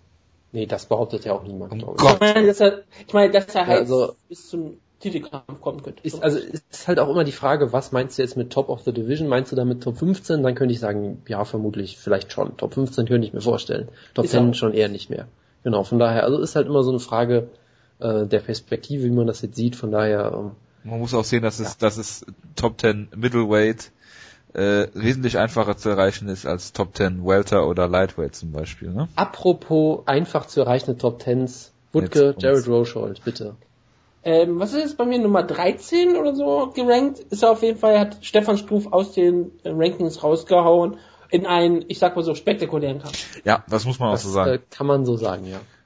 ich Das habe so sagen. Jared Rochold in diesem Kampf den zweieinhalb Takedown-Mann genannt, weil in den ersten beiden Runden bringt er eigentlich immer einen Takedown durch, gewinnt damit die Runde. Und in der dritten Runde ist die Frage, kann er es schaffen, wegzulaufen, den Clinch zu halten kurz, einen Takedown zu holen? Wenn ja, ist alles gut. Wenn das kann natürlich gegen einen äh, besseren Gegner natürlich auch nach hinten losgehen, aber es ist faszinierend, wie, wie Jared Rochold es schafft, in der Top-Position nichts zu machen. Ja, äh, Dass er, dass er in der Side drauf? Control gewarnt wird, dass er was machen soll. Von Herb Dean. Und zwar auch noch irgendwie Zu Recht. Genau, zu Recht. Völlig zu. Recht. Ich meine, das Tollste ist ja, er hat ja, also erstmal, ich muss sagen, ich habe, glaube ich, nach 20 Sekunden Kampfzeit einfach unkontrolliert angefangen zu lachen, weil das einfach so absurd aussah, wie die sich gegenüberstehen. Ich meine, Rochold ist bei weitem kein kleiner Kämpfer, aber im Vergleich zu Stuf sah das schon vollkommen absurd aus und er hatte ja offensichtlich, mal gegen Pat Barry gekämpft hat, ne? Ja, der noch Ja, 10 ich- ich weiß. kleiner ist. und Pat Barry hat diesen Kampf gesehen und gesagt, er möchte jetzt zurückkommen. Weil der Kampf so scheiße war übrigens. Glückwunsch. Ja, er muss erstmal seinen 5K vielleicht schaffen. Ich weiß nicht, ob er das jetzt mittlerweile gemacht hat. Ich weiß, ihr denkt ja immer noch, es ist ein Marathon. Genau. Nee, Welt- also ich, fand das halt auch so toll, dass äh, Jared Rochold offensichtlich keine Ahnung hatte, was er am Stand machen sollte so. Was ja auch, klar, die Distanz zu schließen ist nicht, nicht einfach und ich muss Stephen Struve an dieser Stelle mal loben. Er hat die Distanz größtenteils nicht für Rochold geschlossen, aber er hat auch nichts damit angefangen. Also, er, hat, er hat zwei Jabs gezeigt. Genau, die, die standen sich ja wirklich zweieinhalb Minuten einfach nur gegenüber und haben nichts gemacht, glaube ich. Dann gab es diesen tollen Takedown. Äh, Jared Rochold lag einfach sofort in der Side Control und hat es dann einfach geschafft, nichts zu machen. Ich fand aber auch geil, dass Jared Roche in der ersten Runde einen Leckkick getroffen hat, der eine riesige, äh, ein Stimmt, riesiges ja, Hämatom genau. an Stefan Strußs Bein hinterlassen hat. Ja, und zwar wirklich so 30 Zentimeter lang oder Ja. 30 Zentimeter Durchmesser oder so. Das sah wirklich vollkommen absurd aus. Äh, was ich hier auch sehr toll fand, ähm, die Zuschauer waren hier sehr toll. Joe Rogan hat ja sehr, sehr erklärt, dass es, hat ja irgendwie erklärt, ja, das ist die, äh, ein absoluter Rekord, so viele Zuschauer hatten wir noch nie und dann ist ihm aufgefallen, man hört einfach nichts und du konntest jede einzelne Anweisung von Mark Lehman Der perfekt verstehen. Ist. Ja. Ja, und dann hat Joe Rogan halt diese super Ausrede gemacht, ja, ähm, das ist eine sehr höfliche Crowd, die sind sehr zurückhaltend. Ich glaub, Ja, ja. Japanisch. ja. Genau, und dann, und dann haben sie Ja, angefangen warte. zu buhen, was auch sehr schön war. Und dann hat Joe Rogan versucht zu erklären, ja, äh, das sind, das sind alles Leute, die MMA zum ersten Mal gucken, die verstehen noch nicht, was hier am Boden passiert, weil das ist ja der einzige Grund, warum man buhen könnte und nicht, weil dieser Kampf absolut furchtbar war. ja, aber es ist ja auch nichts passiert am Boden.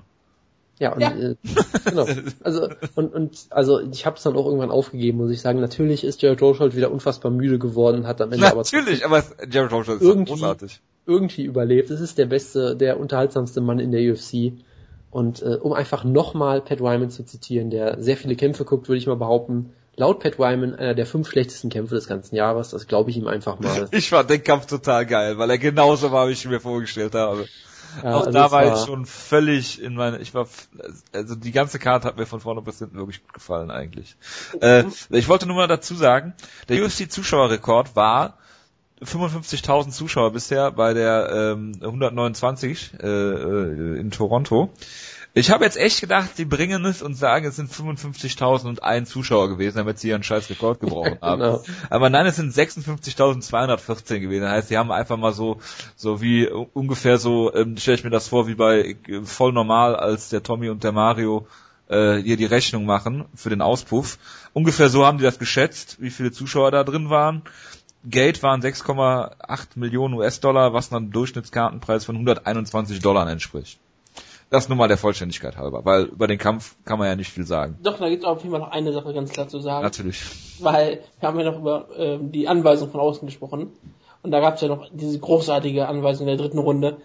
Ähm, als als ähm, Jerry Rocha schon dabei war, den Kampf wegzuwerfen, weil auf einmal von ja. Stefan Struf mehrfach brutal getroffen wurde. Ich dachte die ganze Zeit, oh Gott, der wird noch rausgenockt. Wie Timothy Johnson. Das, das habt ihr gesagt, er wird noch rausgenockt. Das habe ich mir auch bei ähm, ähm, Rob Whittaker gedacht, dass er noch rausgenockt wird in der dritten Runde, aber hier war es noch viel schlimmer und ähm, da hat er ja noch einen Takedown noch irgendwie geschafft, äh, ganz kurz vor Ende des Kampfes. Und dann hat er da gelegen, ich glaube, das war in der Side Control, und dann kommt der Schrei, Control his fucking wrist! Von draußen. Und, und Stefan Schrumpf steht sofort auf, und dann kommt aber so ein ganz lautes so, No! ja, genau. Weil jeder wusste in der Ecke von Jeff Rocha, jeder Moment, wo er jetzt noch stehen ist, der könnte ausgenockt werden. Der kann einfach, Jeff Rocha könnte einfach umfallen. Und dann kommt er vorbei. Das wäre auch Timothy Johnson Kampf so gewesen, wenn er nicht gegen Timothy Johnson gefallen wäre. Richtig. Da haben sie echt Angst gehabt, aber der Rochelle hat dann Herz gezeigt. Kurze hat Frage, hat Rochelle am Ende nicht sogar Guard gepullt oder wurde zu Boden genommen von Struve oder irgendwie sowas? Ja, er wurde am Ende noch zu Boden genommen. am geilsten finde ich übrigens, ich stelle Jared Rochelle auf einen Fünf-Runden-Kampf. Mich würde mal interessieren, ob er in der vierten Runde ausgenockt wird oder ob die letzten drei Runden so laufen und er dann den Kampf äh, weiß ich nicht, 48 zu 40 verliert, weil er jede Runde drei Punkte abgezogen bekommt. Also ich würde es ihm zutrauen, dass er einfach vier Runden lang äh, seinen normalen Stil durchkämpft und die fünfte Runde einfach dann so kämpft, weil er denkt, ja gut, ich muss jetzt. Er, er springt quasi nur so hoch, wie er muss und denkt, zwei Runden reichen, jetzt höre ich auf. So, Das würde mich auch überhaupt nicht schockieren. Herrlich. Ach ja. Gut. Alles War klar. Karte des Jahres.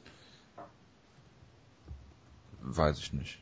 Natürlich war es nicht, aber es ist eine der wichtigsten Karten des Jahres gewesen. Sie war auf jeden Fall nicht schlecht. Ich fand sie durchaus unterhaltsam und der Opener war einfach das geilste, was ich je gesehen habe. Es ist noch geiler als der Main Event eigentlich. Ja, also der Main Event war absolut denkbar und einer der beeindruckendsten Kämpfe und denkwürdigsten, die ich seit Jahren gesehen habe. Ähm, Jedrzejczyk-Kampf war unter meinen Erwartungen auf jeden Fall, aber trotzdem natürlich nicht schlecht. Und äh, den, ja, der Rest der Cards, der Main Card fand ich jetzt nicht so toll. Whittaker gegen Hall war noch ganz okay. Und die beiden Heavyweight-Kämpfe, ähm, ja, die haben mich wieder sehr in meinem Leben, Leben zweifeln lassen, muss ich sagen. Aber Manchmal Schwergewichtkämpfe, das war absolut ja. so der Fall. Ja. Das ist doch das, was du willst mit deinem Scott Cokas Bellator Schwergewicht, oder? Also ich möchte dir Schwergewicht, also du fandest ja Jared Rochold gegen Stefan Struve auch ziemlich super. Ja, weil das einfach Jared Rochold ist und das genau das war, was ich erwartet habe. Es war ein Big Show. Absolut. Gut, kommen wir zu den Prelims und Jonas, da hätte ich, wäre ich fast diese Nacht um 4 Uhr in mein Auto gestiegen und wäre zu dir gefahren und hätte dich erwürgt, wenn Jack Matthews den Kampf in der ersten Runde verloren hätte, weil er wirklich kurz davor war und ich habe einfach nur gedacht, ja, ein Glück haben wir Gleison fucking T-Bow in Team Schlagkraft, ja. Dem sowas hier nicht passiert, dann hat er es dann doch noch gerettet in der zweiten Runde. Es gab eine Dr. Stoppage, äh, wo Joe Rogan sich darüber aufgeregt hat, also nicht über die Stoppage an sich, sondern darüber, dass man halt äh, eine Schwellung hat, in der sich ein Cut befindet und man dann halt nur den Cut äh, versorgt und nicht die Schwellung an sich. ist natürlich auch nicht so clever, aber äh, Jonas, es ist prädestiniert dafür, dass du natürlich darüber... Ja, ich muss Ihnen kurz eine Frage stellen, dann kann natürlich, er loslegen. Bitte, ja, Jonas. Ja. Wäre ähm, Sage Northcutt gegen Jack Matthews oh der Pound for Pound attraktivste Kampf in der UFC? Ähm, da müsste ich jetzt nochmal sehr lang drüber nachdenken, aber ähm, es wird schwierig, äh, mir was Attraktiveres vorzustellen, ja. Was denn mit Elias äh, Theodoru? Ja, gegen, aber die sind nicht in derselben Gewichtsklasse, oder? Gegen Yolo Romero. Nein, sind sie nicht. Oder gegen, gegen Luke Rockhold, ja genau. Das wäre das wäre vielleicht mal eine Alternative. Ja. Das, das, okay, das, das wäre bestimmt noch sehr da. Du hast ein gutes Argument gefunden. Gut. Aber, ähm, ja, also ich meine, ähm, Akbar Areola war hier als, als ja, Gatekeeper, als klare, klarer Sieg für Matthews Er war ein 1 zu 10 Außenseiter. Er war eine Genau. Falle. Ja, oder auch so. Also er ist halt jemand, der halt, der ist sicherlich solide auf so einem regionalen Level, aber in der UFC sollte er eigentlich von so keine große Chance haben. Äh, Und er hat ihn halt ja fast ausgenockt in der ersten Runde. Das sah jetzt nicht so toll aus. Und äh, Jake Matthews hat sicherlich im Stand, was die Striking Defense angeht, noch einiges äh, vor sich an Arbeit. Aber wie gesagt, ist ja auch erst 21. Und in der zweiten Runde hat er ihn zu Boden genommen und damit unfassbaren Ground and Pound vermöbelt. Das war Tito Ortiz-esque fast schon Ja, weil er wirklich die ganze Zeit in der hat. Full Guard lag und ihn einfach da mit Elbows äh, komplett auseinandergenommen hat und glaube ich innerhalb von 20 Sekunden äh, äh, am Boden war war Akbar Ariolas Gesicht eine einzige offene Wunde irgendwie. Das war schon irgendwie sehr, das war schon sehr beeindruckend. Und dann gab es halt die Doctor Stoppage und ja, also es ist halt, es war jetzt keine wirklich gute Leistung von Matthews in dem Sinne sicherlich, aber das ist vielleicht auch so eine Leistung, die er mal braucht, dass er, dass er halt äh, einen harten Kampf hat, aber trotzdem noch gewinnt und eben nicht verliert, wegen James Wick zum Beispiel. Und von daher, ich, ich, ich sage auch nicht, dass er jetzt ein Title-Contender wird in der Zukunft unbedingt, weil er halt Lightweight unfassbar, eine unfassbar schwierige Division ist, aber ich halte weiterhin relativ viel von ihm. Sollte er hochgehen ins Middleweight? Ins Middleweight, ja, ja, genau. Welterweight einfach überspringen, ist eine gute Idee. Ja, weil die Nee, Division keine nicht Ahnung, so, also- äh, weil die Division kleiner ist oder nicht so talentbesetzt, deswegen. Ja, äh, das ist eine, eine super Idee, genau. Gerne. Ja. Ich meine, ähm, wel- welcher Kämpfer war das? War das, äh, ich glaube Richie Vasulik, der äh, bei Tough äh, im Lightweight gekämpft hat, jetzt Flyweight ist. Ja. Äh, ach, das sind drei Gewichtsklassen, aber gut. Äh, lassen wir das. Müssen wir noch was zu Jake Matthews sagen? War schon eine ziemlich gute Leistung. Ich meine, klar, erst hat er Probleme gegen Areola und das kann doch gegen so einen Veteran auch mal passieren. Ende der Runde hat er sogar noch ähm, versucht zu stehen, was natürlich nicht möglich war, aber hat dann noch richtig gut abgefeuert und dann hat er ihn ja in der zweiten Runde klar ähm, dominiert und noch den Kampf verdient gewonnen. Zwar ist es natürlich mit so einer Dr. Stoppage immer relativ ähm, ähm, ich will nicht sagen schade, weil es ist trotzdem ein echter Sieg, trotzdem ein echter TKO, aber es ist natürlich nicht so beeindruckend, wie dann hätte er ihn irgendwie noch mit einem Schlag gefinisht. Aber er ist 21, die ganze Zukunft ist noch vor ihm. Also der ist, der wird bestimmt noch so 15, 16 Jahre Mixed Martial Arts betreiben können, was ziemlich absurd ist, wenn man darüber nachdenkt. Also wir ihn werden noch eine lange Zeit sehen und er hat bestimmt wirklich eine gute Zukunft, aber er muss behutsam aufgebaut werden, keine Sorge. Genau. Was sagt eigentlich Ben Becker zu der Stoppage? Wer- Er ist extra nach Australien geflogen, um diesen Kampf zu sehen. Und dann gibt es da kein echtes Finish. Das ist unglaublich. Er ist ein großer Jack Matthews-Fan und er war natürlich sehr enttäuscht, dass sein ähm, Kämpfer hier nicht per ähm, äh, brutalen Knockout gewinnt. Dafür ist ein anderer australischer Freund gewonnen. Apropos brutaler Knockout. Kyle Noak, der bei den Bullet äh, Points vor Beginn des Kampfes schon äh, als dritten Punkt äh, Security Officer auf Crocodile äh, Hunter äh, Steve Irwin äh, stehen hatte. Mike Hat- Goldberg hat sogar so kommentiert, als wenn die beiden zusammen trainieren würden. Ich habe keine Ahnung. Ich war auf jeden Fall beeindruckt von von Kyle Noak, der äh, Frontkicks gezeigt hat zum Körper. Und einer von denen hat derart brutal getroffen, dass ich die ganze Zeit auf Bass Rutten Referenzen gewartet habe, die nicht eingetreten sind, zumindest habe ich es nicht gehört. Ähm, und ein Schrei von Peter Sobotta, der äh, epische Ausmaße hat. Es, hat.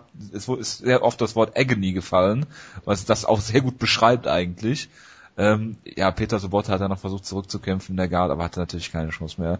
Er hat ja direkt auch nach der Stoppage sich die Rippe gehalten. Er hatte nachher einen Abdruck auch noch beim, äh, konnte man sehen, bei der Siegerverkündung und äh, also das ist, äh, ist ja der Wahnsinn gewesen. Die Frage ist, liegt das jetzt an Kyle Noak, liegt das an Peter Sobotta, woran liegt das? Er hat die ganze Zeit diese Frontkicks gezeigt, Peter Sobotta konnte die Distanz nicht schließen, den Kampf zu Boden nehmen, was sicherlich der Gameplan war und hat hier verloren und jetzt ist halt die Frage, ist James Muntasri äh, der nächste deutsche äh, Hoffnungsträger im Welterweight? Okay. Ich, ich dachte, Danke. Jonas, ich wollte Jonas eigentlich vorziehen. Jonas ist wahrscheinlich noch auf stumm gestellt. Aber äh, ja, ich, okay. ich, nee, ich bin, ich bin sprachlos. Okay. Also Jens Montasi ist natürlich äh, per Default damit schon der größte deutsche Welterweight. Gerade weil Sobot den Kampf verloren hat, deswegen ist er jetzt Pole. Deswegen ähm, ist das gar keine Frage hier in diesem Fall. Natürlich. Das muss man ja auch einfach mal ganz klar sagen. Nein, Ja. ähm, es war schon ziemlich beeindruckend. Sah ziemlich gut aus, hat mich überrascht. irgendwie hat, wurde ja auch fabuliert, dass er ein möglicher Top 10 Welterweight ist. Was Joe mehrfach gesagt hatte. Wo ich sagte, okay, wäre das, wäre noch ein Middleweight, könnte ich das verstehen. Aber Wenn du bist Top dir 10 schon im Klaren, dass es Welterweight ist. Wie will, wie will er kein Look ein Top 10 Kämpfer werden? Aber ja, er hat hier ein brutales Finish gehabt. Dieser Kick war ziemlich hart. Ich glaube, die Rippe ist wirklich weg von Peter Sobotta. Er hat wirklich auch versucht, im Kampf, im Kampf zu bleiben. Und das muss man ja sagen. Er hat wirklich Herz bewiesen. Er, er hätte ja auch sofort irgendwie aufgeben können, er hätte auch tappen können oder was auch immer. Er hat versucht, im Kampf zu bleiben, für irgendwas, alles, alles zu tun. Aber Kanok hat wunderbar gefinisht und man hat ja auch wirklich gesehen, wie du angesprochen hast. Sofort, als der Kampf vorbei war, hat sich wieder die Rippen gehalten. Hoffentlich ist dann nichts äh, extrem Schlimmes passiert. Sowas kann ja auch wirklich ähm, ganz, ganz schlimm enden. Deswegen hoffen wir, dass Peter Sobotta äh, es wieder gut geht. Dieser Schrei war schon wirklich äh, markerschütternd. Und ich sag mal so, ist nicht sogar so, dass ein lauter Schrei sogar eine verbale Submission Ja, eigentlich ist? ja, ja. Frag mal Joe Warren. Deswegen, deswegen denke ich hier gerade, vielleicht hätte der Ringrichter eigentlich sofort einschreiten müssen. Das war eigentlich noch viel zu lange gewesen, dass ähm, auf ihn eingeschlagen wurde, aber sowas passiert hat. Sowas hat sich halt auch gewehrt. Ich kann da durchaus verstehen, aber ja, eigentlich war der Kampf schon lang vorbei. Und ja, guter Sieg für Kai Noak, für Peter Sobotta. Das ist nicht ein harter Rückschlag, gerade nachdem er von Leuten wie Frank Mir äh, analysiert wurde. Das, das wird sich erstmal wieder ändern, wahrscheinlich in nächster Zeit. Das, sowas kriegt er wahrscheinlich nicht mehr. Das ist relativ tragisch. Aber er ist, er hat ja bewiesen, dass Natürlich. er jetzt in der Das ist das UFC Schlimmste dass er- an dieser Niederlage. ja, er hat auf jeden Fall bewiesen, dass er in die UFC gehört und er kämpf- kann auch weiter kämpfen. Und ich glaube auch, dass er wieder gut zurückkommt. Also, so eine Niederlage kann mal passieren, gerade in der Heimat von einem Kämpfer. Ich hätte nicht damit gerechnet, aber naja, Kainok hat hier bewiesen, dass er Leute finishen kann, dass er ziemlich gut aussah und wir werden sehen, ob er vielleicht doch auf einmal ein Top 10 Welterweight sein kann, wie Joe Rogan erwähnt hat. Ganz klar. Also ich möchte hier nur noch mal eins erwähnen, dieses Finish war wirklich unfassbar. Also erstmal dieses Geräusch, was der Kick allein schon gemacht hat, das klang, als würdest du in so einen nassen Sack treten oder so. Und dann auch dieser Schrei von, von Sobotta. Also ich meine, da muss schon was extrem Schlimmes passieren, dass ein Profikämpfer aufschreit, weil die sich das ja sicherlich auch antrainiert haben, keinerlei Gefühle zu zeigen, keinerlei äh, solche, solche Sachen von sich zu geben. Keine Schmerzen, keine Schmerzen. Und du hast, du hast dann auch gemerkt, dass er verdammt hart im Nehmen ist, weil er hat sich dann auch noch relativ gut verteidigt. Eigentlich hat es ja sogar noch geschafft, sich umzudrehen, ein paar Schläge zu blocken und so weiter, wo, glaube ich, die meisten einfach zusammengebrochen wären komplett. Also von daher, da, da sieht man wieder, dass er auf jeden Fall hart im Nehmen ist, aber von so einem Kick kommst du halt einfach nicht zurück, glaube ich. Und da ist halt Pech. Er wurde halt mit, mit dem perfekten Kick erwischt und dann äh, stehst du halt nicht mehr auf danach. Also von daher wunderbares Finish von Kyle Noak. Da hast du auch die größten Unterschiede hier gesehen. Ne? Dass Kyle Noak ehemaliger äh, Middleweight ist, hast du hier schon gesehen. Aber gut, sei es drum. Vielleicht kämpft er ja nächstes Jahr wieder in Deutschland, falls es in Deutschland eine Card gibt. Team Schlagkraft. Ja, das Hippo hat leider nicht Gian Villante besiegt, äh, der hier äh, sehr abwartend gekämpft hat, äh, nichts überstürzt hat, wie im Tom Lawler Kampf vielleicht. Ja, und hat das Hippo hier halt ausgenockt. Ich möchte gar nicht über diesen Kampf reden eigentlich. Vilante wollte auch nicht über diesen Kampf reden, als er da interviewt wurde, hat sich eigentlich dafür geschämt, wie er gekämpft hat, dass er die ganze Zeit nur wilde Schwinger zeigte und dann, als er dann wirklich mal richtige Treffer landete, das waren dann diejenigen, die auch Peroche ausgenockt haben, deswegen hoffte, dass er in der Zukunft solche Schläge eher zeigen kann, denn sonst, ähm, er hat sein Camp eigentlich peinlich berührt. Hervorragend. Das ist mehr wie seine Aussage gewesen. Ich sag dir nichts, äh, was, ich, was er nicht gesagt hat. Also John Villante ist es wieder ein absoluter Top 15 Light Heavyweight Kämpfer. Was alles sagt über Light Heavyweight, was man sagen muss. Gut. Jonas, willst du noch was sagen? Ähm, nein. Also Dann ich musst fand, du jetzt über Flyweights reden, was?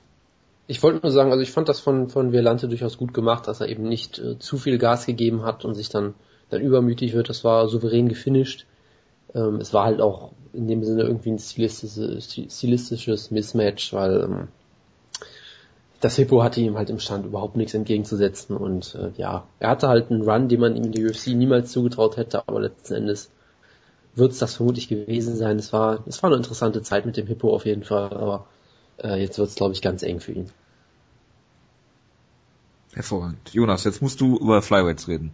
Ich habe den Kampf nicht gesehen. Woodka hat ihn gesehen, das dein Ernst. Ich habe ich. ihn Ich habe gesehen, ihn ja. nicht gesehen.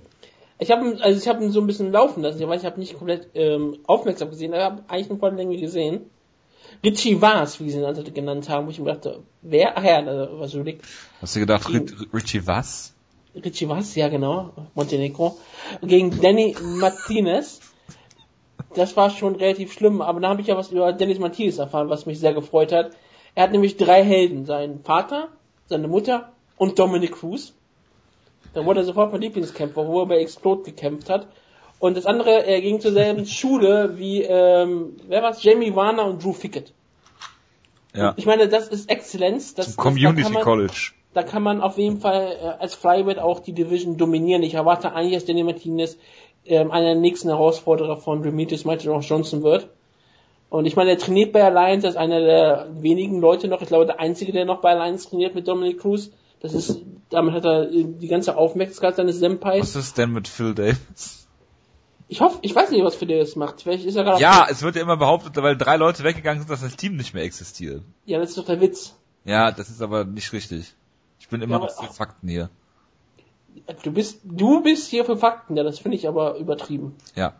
Aber ja, es war dann eine ähm, klare, dominante Leistung von Danny Matthäus, der mit seinem Ring hier den Kampf eigentlich klar dominiert hat.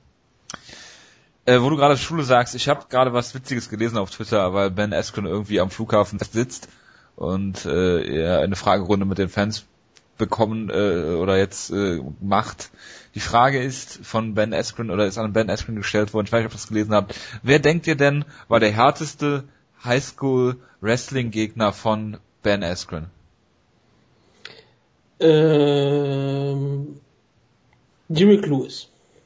Nein. Ich sag einfach mal Division 3 All-American. Shane Carvin. Marcus Levesser. Ja, Markus Levesser, mein Das ist jetzt nicht dein Ernst. Doch, Gott, ist keine Ernst. Ich suche das gleich raus. Ähm, während ihr über nicht Dan Kelly gegen Steve Montgomery reden äh, dürft. Ich kann eigentlich nichts zu diesem Kampf sagen, außer dass ich sage, ich bin, obwohl jetzt dadurch, dass der Kampf so ausgegangen ist, äh, Jojo als Sieger feststeht vom Serientäter. Echt? Ja, weil jetzt kann keiner mehr nachkommen. Es haben doch mal- zwei Siege, oder? Was? Jetzt hat doch jemand zwei, äh, ben, äh, ist, äh, Texecutioner, oder nicht? Kann der mich nicht noch anholen? Hat der, ah, der stimmt, auf den Kelly getippt. Verdammt, habe ich gar nicht gesehen. Dann hat, kann er dich noch, nee, er kann dich noch einholen, aber er kann nicht, Also nicht überholen. nicht überholen. Ach ja. Du bräuchtest eine größere Serie gehabt. Er hätte ähm, zwei Kämpfe haben müssen. Und das waren eigentlich nur Jonas, Patosat und ähm, ähm, Diaz 209. Aber ähm, Patosat hat nicht getippt und Diaz war auch auf dem Montgomery ähm, Train. Ja. Deswegen ist er halt, deswegen hast du Serientäter gewonnen. Herzlichen Glückwunsch dazu. Vielen Dank. Es kann also noch ähm, einen, einen Co-Sieger geben, theoretisch mit Executioner, aber dann gibt's ja was, äh, doch, doch, dann wäre er sogar wirklich Co-Sieger. Weil du hast, naja, man könnte sogar argumentieren, dass er dann sogar gewinnt, weil es gerade noch eine Fünfer-Serie hat. Also wenn er jetzt alle Kämpfe gewinnt, dann müsste er, würde er den Tiebreaker gewinnen, also wäre dann Executioner der Sieger. Also, noch hast du nicht gewonnen. Warten wir mal ab.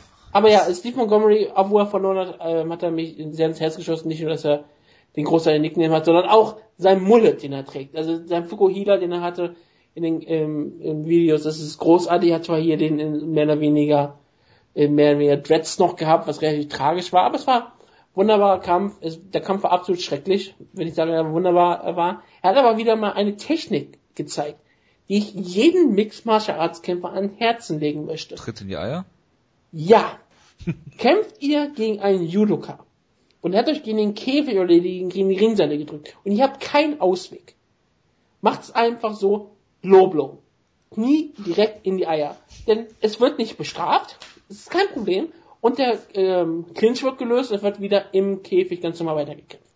Es gibt keine Bestrafung für euch und ihr seid wieder frei und ihr könnt wieder normal striken. Und der Judoka muss wieder die Distanz schließen. Und wenn er das getan hat, tritt ihn wieder in die Eier.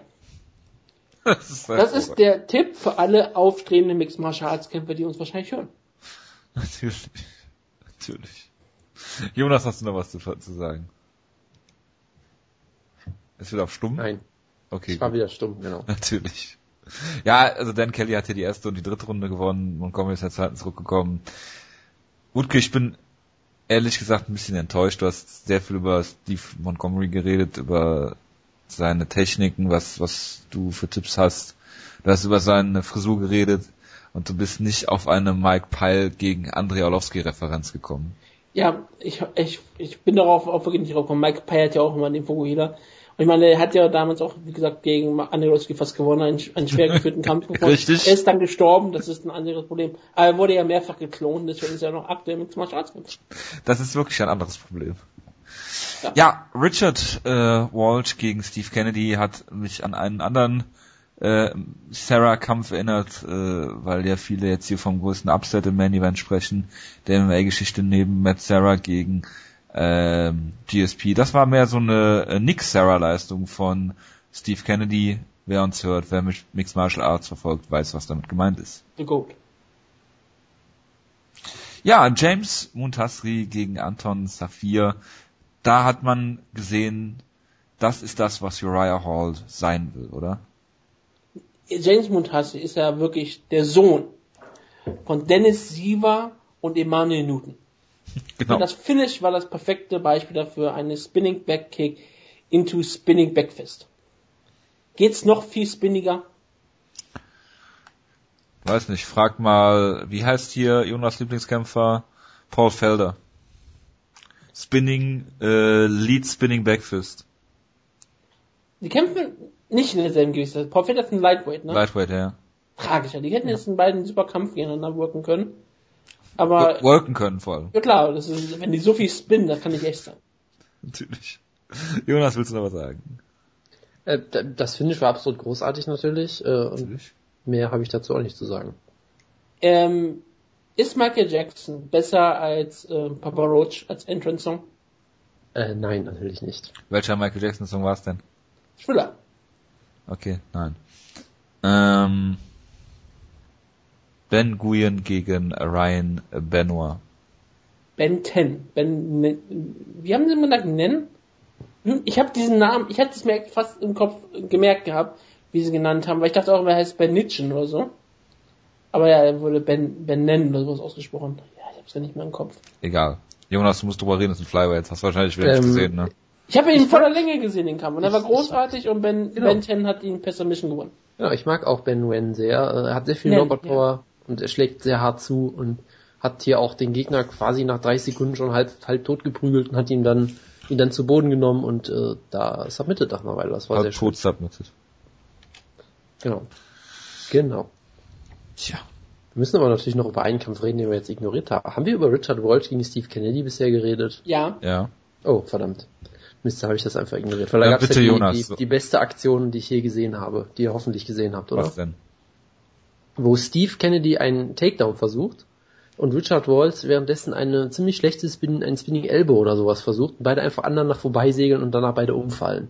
Nein, haben wir nicht gesehen. Und dann Steve Kennedy auch noch so am Boden liegt, als würde er nie wieder aufstehen wollen und sich irgendwie... Ja, das war mal eine Nick Sarah-Referenz. Ah, okay. Das war auf jeden Fall eine sehr tolle Szene. Man sollte sich das Gift davon angucken. Ich habe sehr gelacht und den Kampf selber sollte man sich auf gar keinen Ich Fall guck mal gerade. Ja, es sieht nach Clay Guida aus. Clay Guida gegen äh, Ben Henderson. Gut. Wie fanden wir die Karte denn komplett? Ja, ganz solide. Also ich war teilweise ein bisschen enttäuscht, aber in den Prelims gab es schon ein paar schöne Finishes, also es war in Ordnung. Wutke? ich, ich fand die Prelims alle völlig okay. Ja, ich Ja. habe dir auch gesagt, dass sie okay sind. Ja, deswegen habe ich noch alle angeschaut. Bis Sehr gut. auf den Steve Kennedy-Kampf war ich da das Einzige, wo ich gespoilt war. Den hast du gesagt, den kann ich auch überspringen. Ja, zu Recht auch. Es war kein wirklicher spektakulärer Kampf dabei, muss man das ehrlich sagen.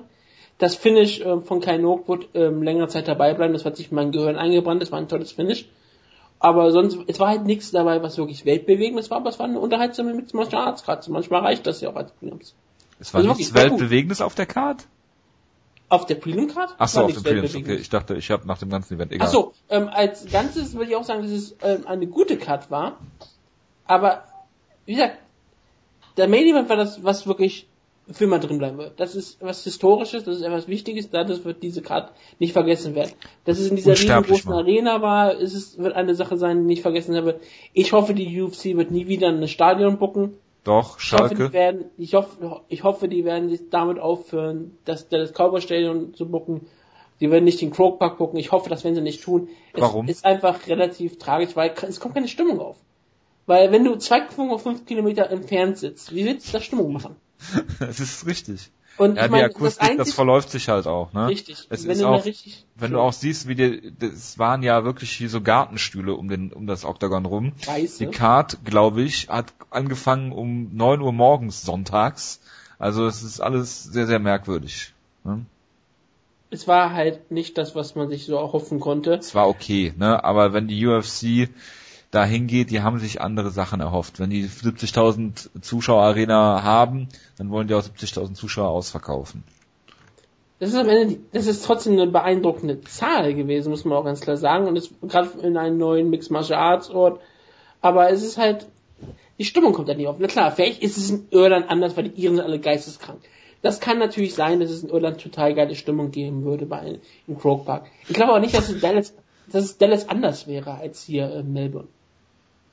Die Frage ist, man, man kann es halt äh, abschließend erst beantworten, äh, wenn man es wirklich gemacht hat. Ich weiß jetzt nicht, wie die australischen Fans grundsätzlich so drauf sind, da müsste man sich vielleicht mal andere Shows noch angucken.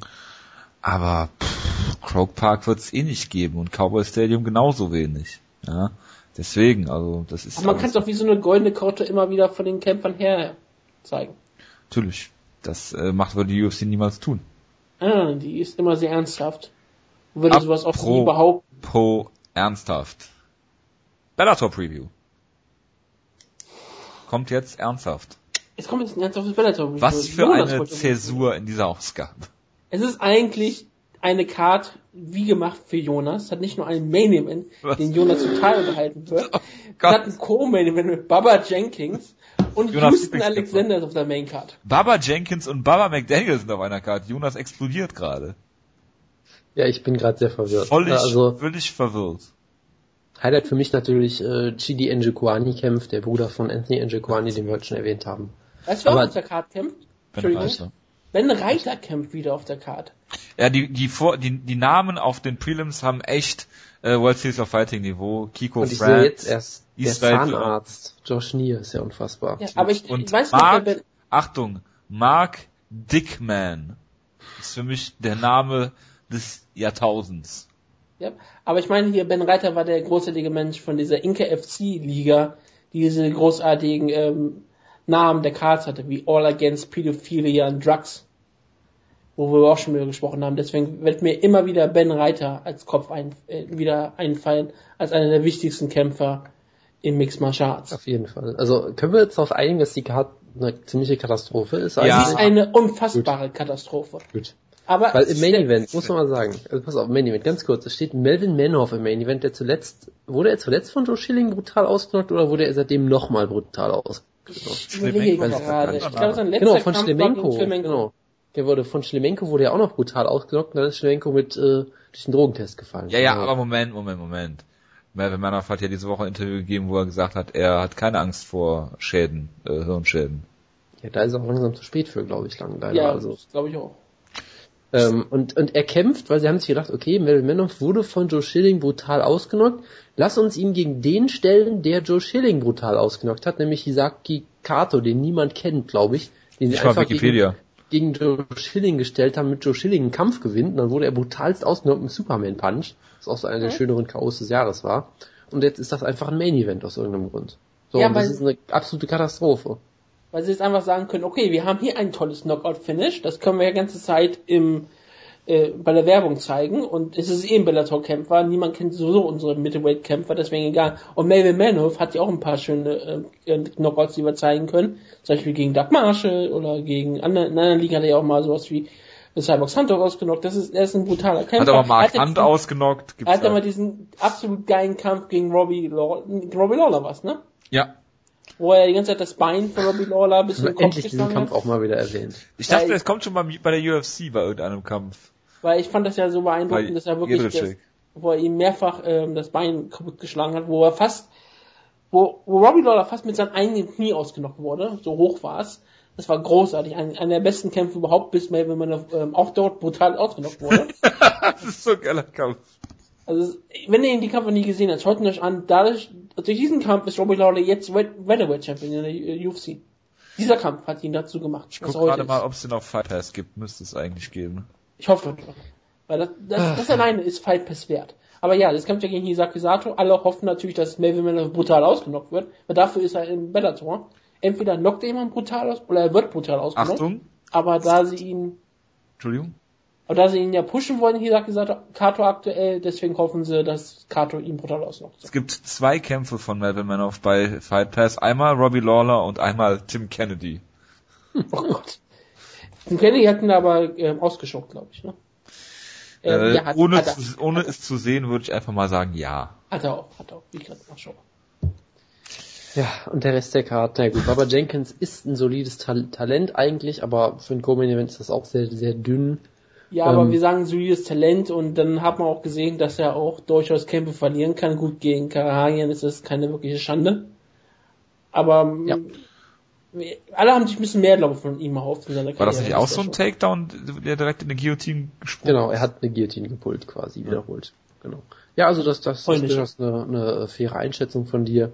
Ansonsten Derek Campos gegen Brandon Girtz, das sind so ganz, ganz große Kämpfe und natürlich Also kämpft, das ist das Beste im Lightweight, was du hast, in, sonst noch. natürlich kämpft Houston Alexander Natürlich. gegen den Mann, der im, ich glaube, Bellator Grand Prix Alternate Kampf gegen den französischstämmigen Bomber Franz, Francis Camon verloren hat, wenn ich das richtig sehe gerade.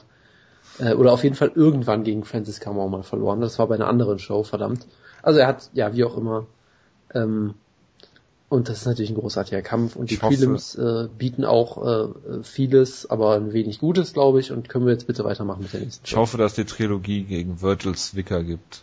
Aber wir haben ja noch über den Bruder von ihm schon mal gesprochen, jetzt müssen wir noch mal wegen Shidi Bang Bang Enchukwani kämpft, ja, gegen Ricky Rainey und ich meine, wenn du Enchukwani heißt, kann es nur spektakulär sein.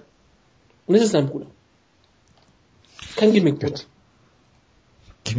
da wäre ja noch Ja, ich schlimmer. erwähne ja häufig Kämpfer und sage, das ist der Bruder von jemandem, das stimmt eigentlich nicht. So wie die Jones-Brüder bei den Prelims. Welche Jones-Brüder? Ah ja, diese kämpfen, welche Jones? Die sind natürlich Brüder, klar. Einer ist schwarz, einer ist weiß, aber das ist kein Problem. Das ist wirklich kein Problem. Ist es So, auch können wir jetzt, können- können wir jetzt mit, mit World Series of Fighting, Aussage. können wir jetzt mit World Series of Fighting bitte weitermachen? Und es gibt natürlich jetzt das, das, das Debüt der Featherweight Division, der Damen Featherweight Division, die jetzt Bellator ganz stark bucken wird. Das ist nicht Ich das weiß nicht, Debüt. warum sie die jetzt pushen werden, aber Das sie werden sie ganz stark Debüt. pushen mit Julia Butt. Das ist nicht das Debüt. Yes. Der Division nicht. Malus Kuhn hat da schon Kuhn. gekämpft. Ah ja, ja, mal das 100. Ja, Entschuldigung. Äh, World Series of Fighting hat Genau, eine jetzt- Show. Das ist Kann ich jetzt äh, direkt eine Sache erwähnen? Wir haben gerade schon erwähnt, dass es bei den Bellator Prelims äh, Leute mit World Series of Fighting Prelim Namen gibt, aber die gibt es natürlich auch hier, denn es kämpft der gute Benny Madrid mal wieder. natürlich Zählt von den bekannten Madrid-Brüdern. die Madrid-Brüder, ja. Genau, das freut mich immer Jonas, sehr. Also, Jojos Lieblingskämpfer kämpft auf der Karte. Hä? Sehe Ja. ich gerade nicht. Ach, du meinst Luis Palomino oder was? Ja, absolut. genau, und Series of Fighting hat sich aus irgendeinem Grund gedacht, es wäre eine geile Idee, mal wieder ein, ein, One-Night-Turnier oder sowas zu machen. One-Man-Turnier. Das, das wäre, glaube ich, Das wäre eine wirklich gute Idee. Ey, wäre du kriegst von Luis glaub wieder den Main Event. Genau, und also sie machen einfach ein Turnier mit, mit scheinbar acht Leuten, dann kämpft der Sieger irgendwie dreimal in einer Nacht oder sowas und es ein großartiges Konzept, natürlich kennt man irgendwie die ganzen Leute alle nur so bedingt. Ich meine, gut, Mike Ritchie sagt einem noch was, äh, Luis Palomino natürlich äh, sicherlich auch der Favorit, das ganze Ding zu gewinnen. Brian Forster, Brian seinen Schäden. Genau, und äh, also das ist eine ganz tolle Sache. Jason High kämpft auch noch auf der Card aus Gründen. Und Gut, äh, dann ja, können wir jetzt weitermachen. genau.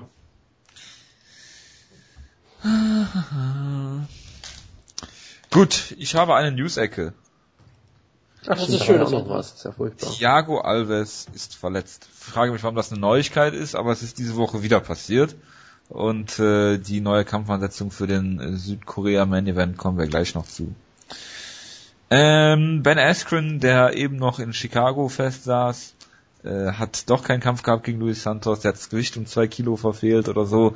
Dann hat Ben Askren sogar einen 190 Pfund äh, Catchweight-Kampf äh, angeboten und er hat es auch abgelehnt. Er wollte wohl nicht kämpfen. Ich weiß nicht, was dran ist an der Geschichte. Äh, relativ ärgerlich natürlich und äh, der Promoter Victor Cui oder wie er heißt, hat äh, einen Kämpfer und ich, ich glaube, das ist wirklich schwer, einen Kämpfer noch mehr unter den Bus zu werfen, als das Dana White tun kann. Das hat er mit Luis Santos gemacht. Bitte. Ja, es war auf jeden Fall beeindruckend. Hat er nicht auch irgendwie die dann irgendwie Tweets von Fans retweetet, die den. Kämpfer beleidigt haben oder Ja. irgendwie sowas? Er hat auf die geantwortet und hat sie retweetet, hatte gesagt, ähm, dass er nicht kämpfen wollte, das ist kein echter Kämpfer, er ist disgusted, er ist davon also angewidert von solchen Kämpfern wie Santos. Und ja, das, das, das war schon ziemlich, ziemlich hart. Man sieht auch wirklich, dass diese Liga alles dafür tut, dass die Ben Askren ähm, im Wohlgesinnen hat, dass sie immer wieder sagen, okay, Ben Askren, wir lieben dich, wir tun alles, was du willst. Wir beleidigen sogar deine Gegner für dich. Du musst doch nicht mal mehr Trash talken. Ich, dein Boss, tut das jetzt für dich. Das ist super für Ben Askren, der muss gar nichts mehr machen. Und ja, ähm, das Problem wahrscheinlich an der Sache war, dass Santos einmal ein gigantischer Welterweight ist, der irgendwie 190 Pfund locker ähm, wie, darüber wiegt wahrscheinlich. Ich dachte, er wäre kein gigantischer Welterweight, sondern nur 190 Pfund wiegen würde und nur 20 Pfund cutten muss. Das war eigentlich das, was ich so verstanden habe. Ich habe alle gesagt, dass er halt ein unfassbar äh, sch- schwerer Welterweight ist, der eigentlich nie äh, im Leben diese 190 schaffen würde, wenn das angeboten wurde. Und dass er heute auch die ganze Zeit er ist ähm, Welterweight und schafft 190 nicht? die am nächsten Tag. Ach so. wenn er wieder ähm, Gewicht zugenommen hat. Dann, äh, das war aber das größte Problem. Man hat scheinbar auch keine Anstalten gemacht, das überhaupt zu versuchen, hat einfach darauf gehofft, dass der Kampf trotzdem gebuckt wird. Aber ja, ähm, es ist, er hat natürlich auch mehrfach versucht, sich selber als Opfer darzustellen. Weil natürlich ähm, jetzt Ben Askren die Pussy ist, die nicht kämpfen wollte, gegen jemanden, der nicht Gewicht gemacht hat. Und ja, das ist halt ähm, One FC. Die Frage ist halt, ob One FC ihn überhaupt kämpfen lassen wollte, weil jetzt können sie sagen, er hat ja, glaube ich, einen Sechs-Kämpfe-Vertrag, der Kampf hat nicht stattgefunden. Absolut. Klar. Weiß man nicht. Jonas, willst du noch was zu der Situation sagen? Äh, nein. Dann darfst du jetzt Ich, was ich, zur hätte nächsten... mich auf, ich, ich hätte mich auf das Rematch gefreut, weil der erste Kampf war schon eigentlich ganz interessant, wo Ben Askren relativ furchtbar aussah und es dann halt dieses absurde Ende gab. Von daher hätte ich mich eigentlich aus sportlichen äh, Gesichtspunkten über dieses Rematch gefreut, aber naja, so ist das halt in diesem Sport. Sowas passiert da irgendwie selten, wenn man sowas haben will. Dann sag, darfst du jetzt was zur nächsten Situation sagen, und zwar Mirko Krokop ist scheinbar durch einen Drogentest Nee, gefallen, hat zugegeben, Wachstumshormone genommen zu haben und Ben Rothwell wollte gegen Hamilton antreten, ist dann abgelehnt worden, dann hat sich Ben Rothwell aber letzte Woche dann doch auf Twitter gefreut und seitdem hat man davon nichts mehr gehört, oder? Er wollte Ja, ein Announcement machen, oder? Ja, aber das darf er noch nicht geben. Ja, ja, aber das ist jetzt schon ein paar Tage her. Ja, es gibt vielleicht irgendwo noch ein Announcement. Irgendwann. Ja, okay. Bitte. Ja, also ich, ich- ich weiß nicht, was ich dazu jetzt noch sagen soll. Also, ja, er ist halt durch einen Drogentest gefallen, offenbar. Hat seine Karriere beendet? Genau, hat seine Karriere jetzt beendet. Ähm. Scheinbar. Finde ich prinzipiell nicht verkehrt, weil er hatte noch mal so einen Höhepunkt gegen Gonzaga. Das ist auch kein schlechter Karriereendpunkt so gesehen.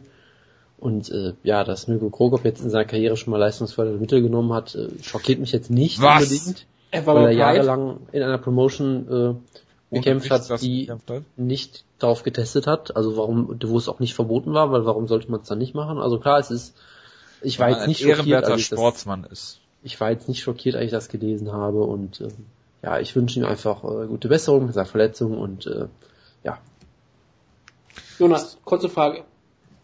2016. Fedor Melenko gegen Mirko Krokop. Nein, danke. Hat Kein UFC Interesse, Vertrag. wirklich nicht? Kannst vergessen.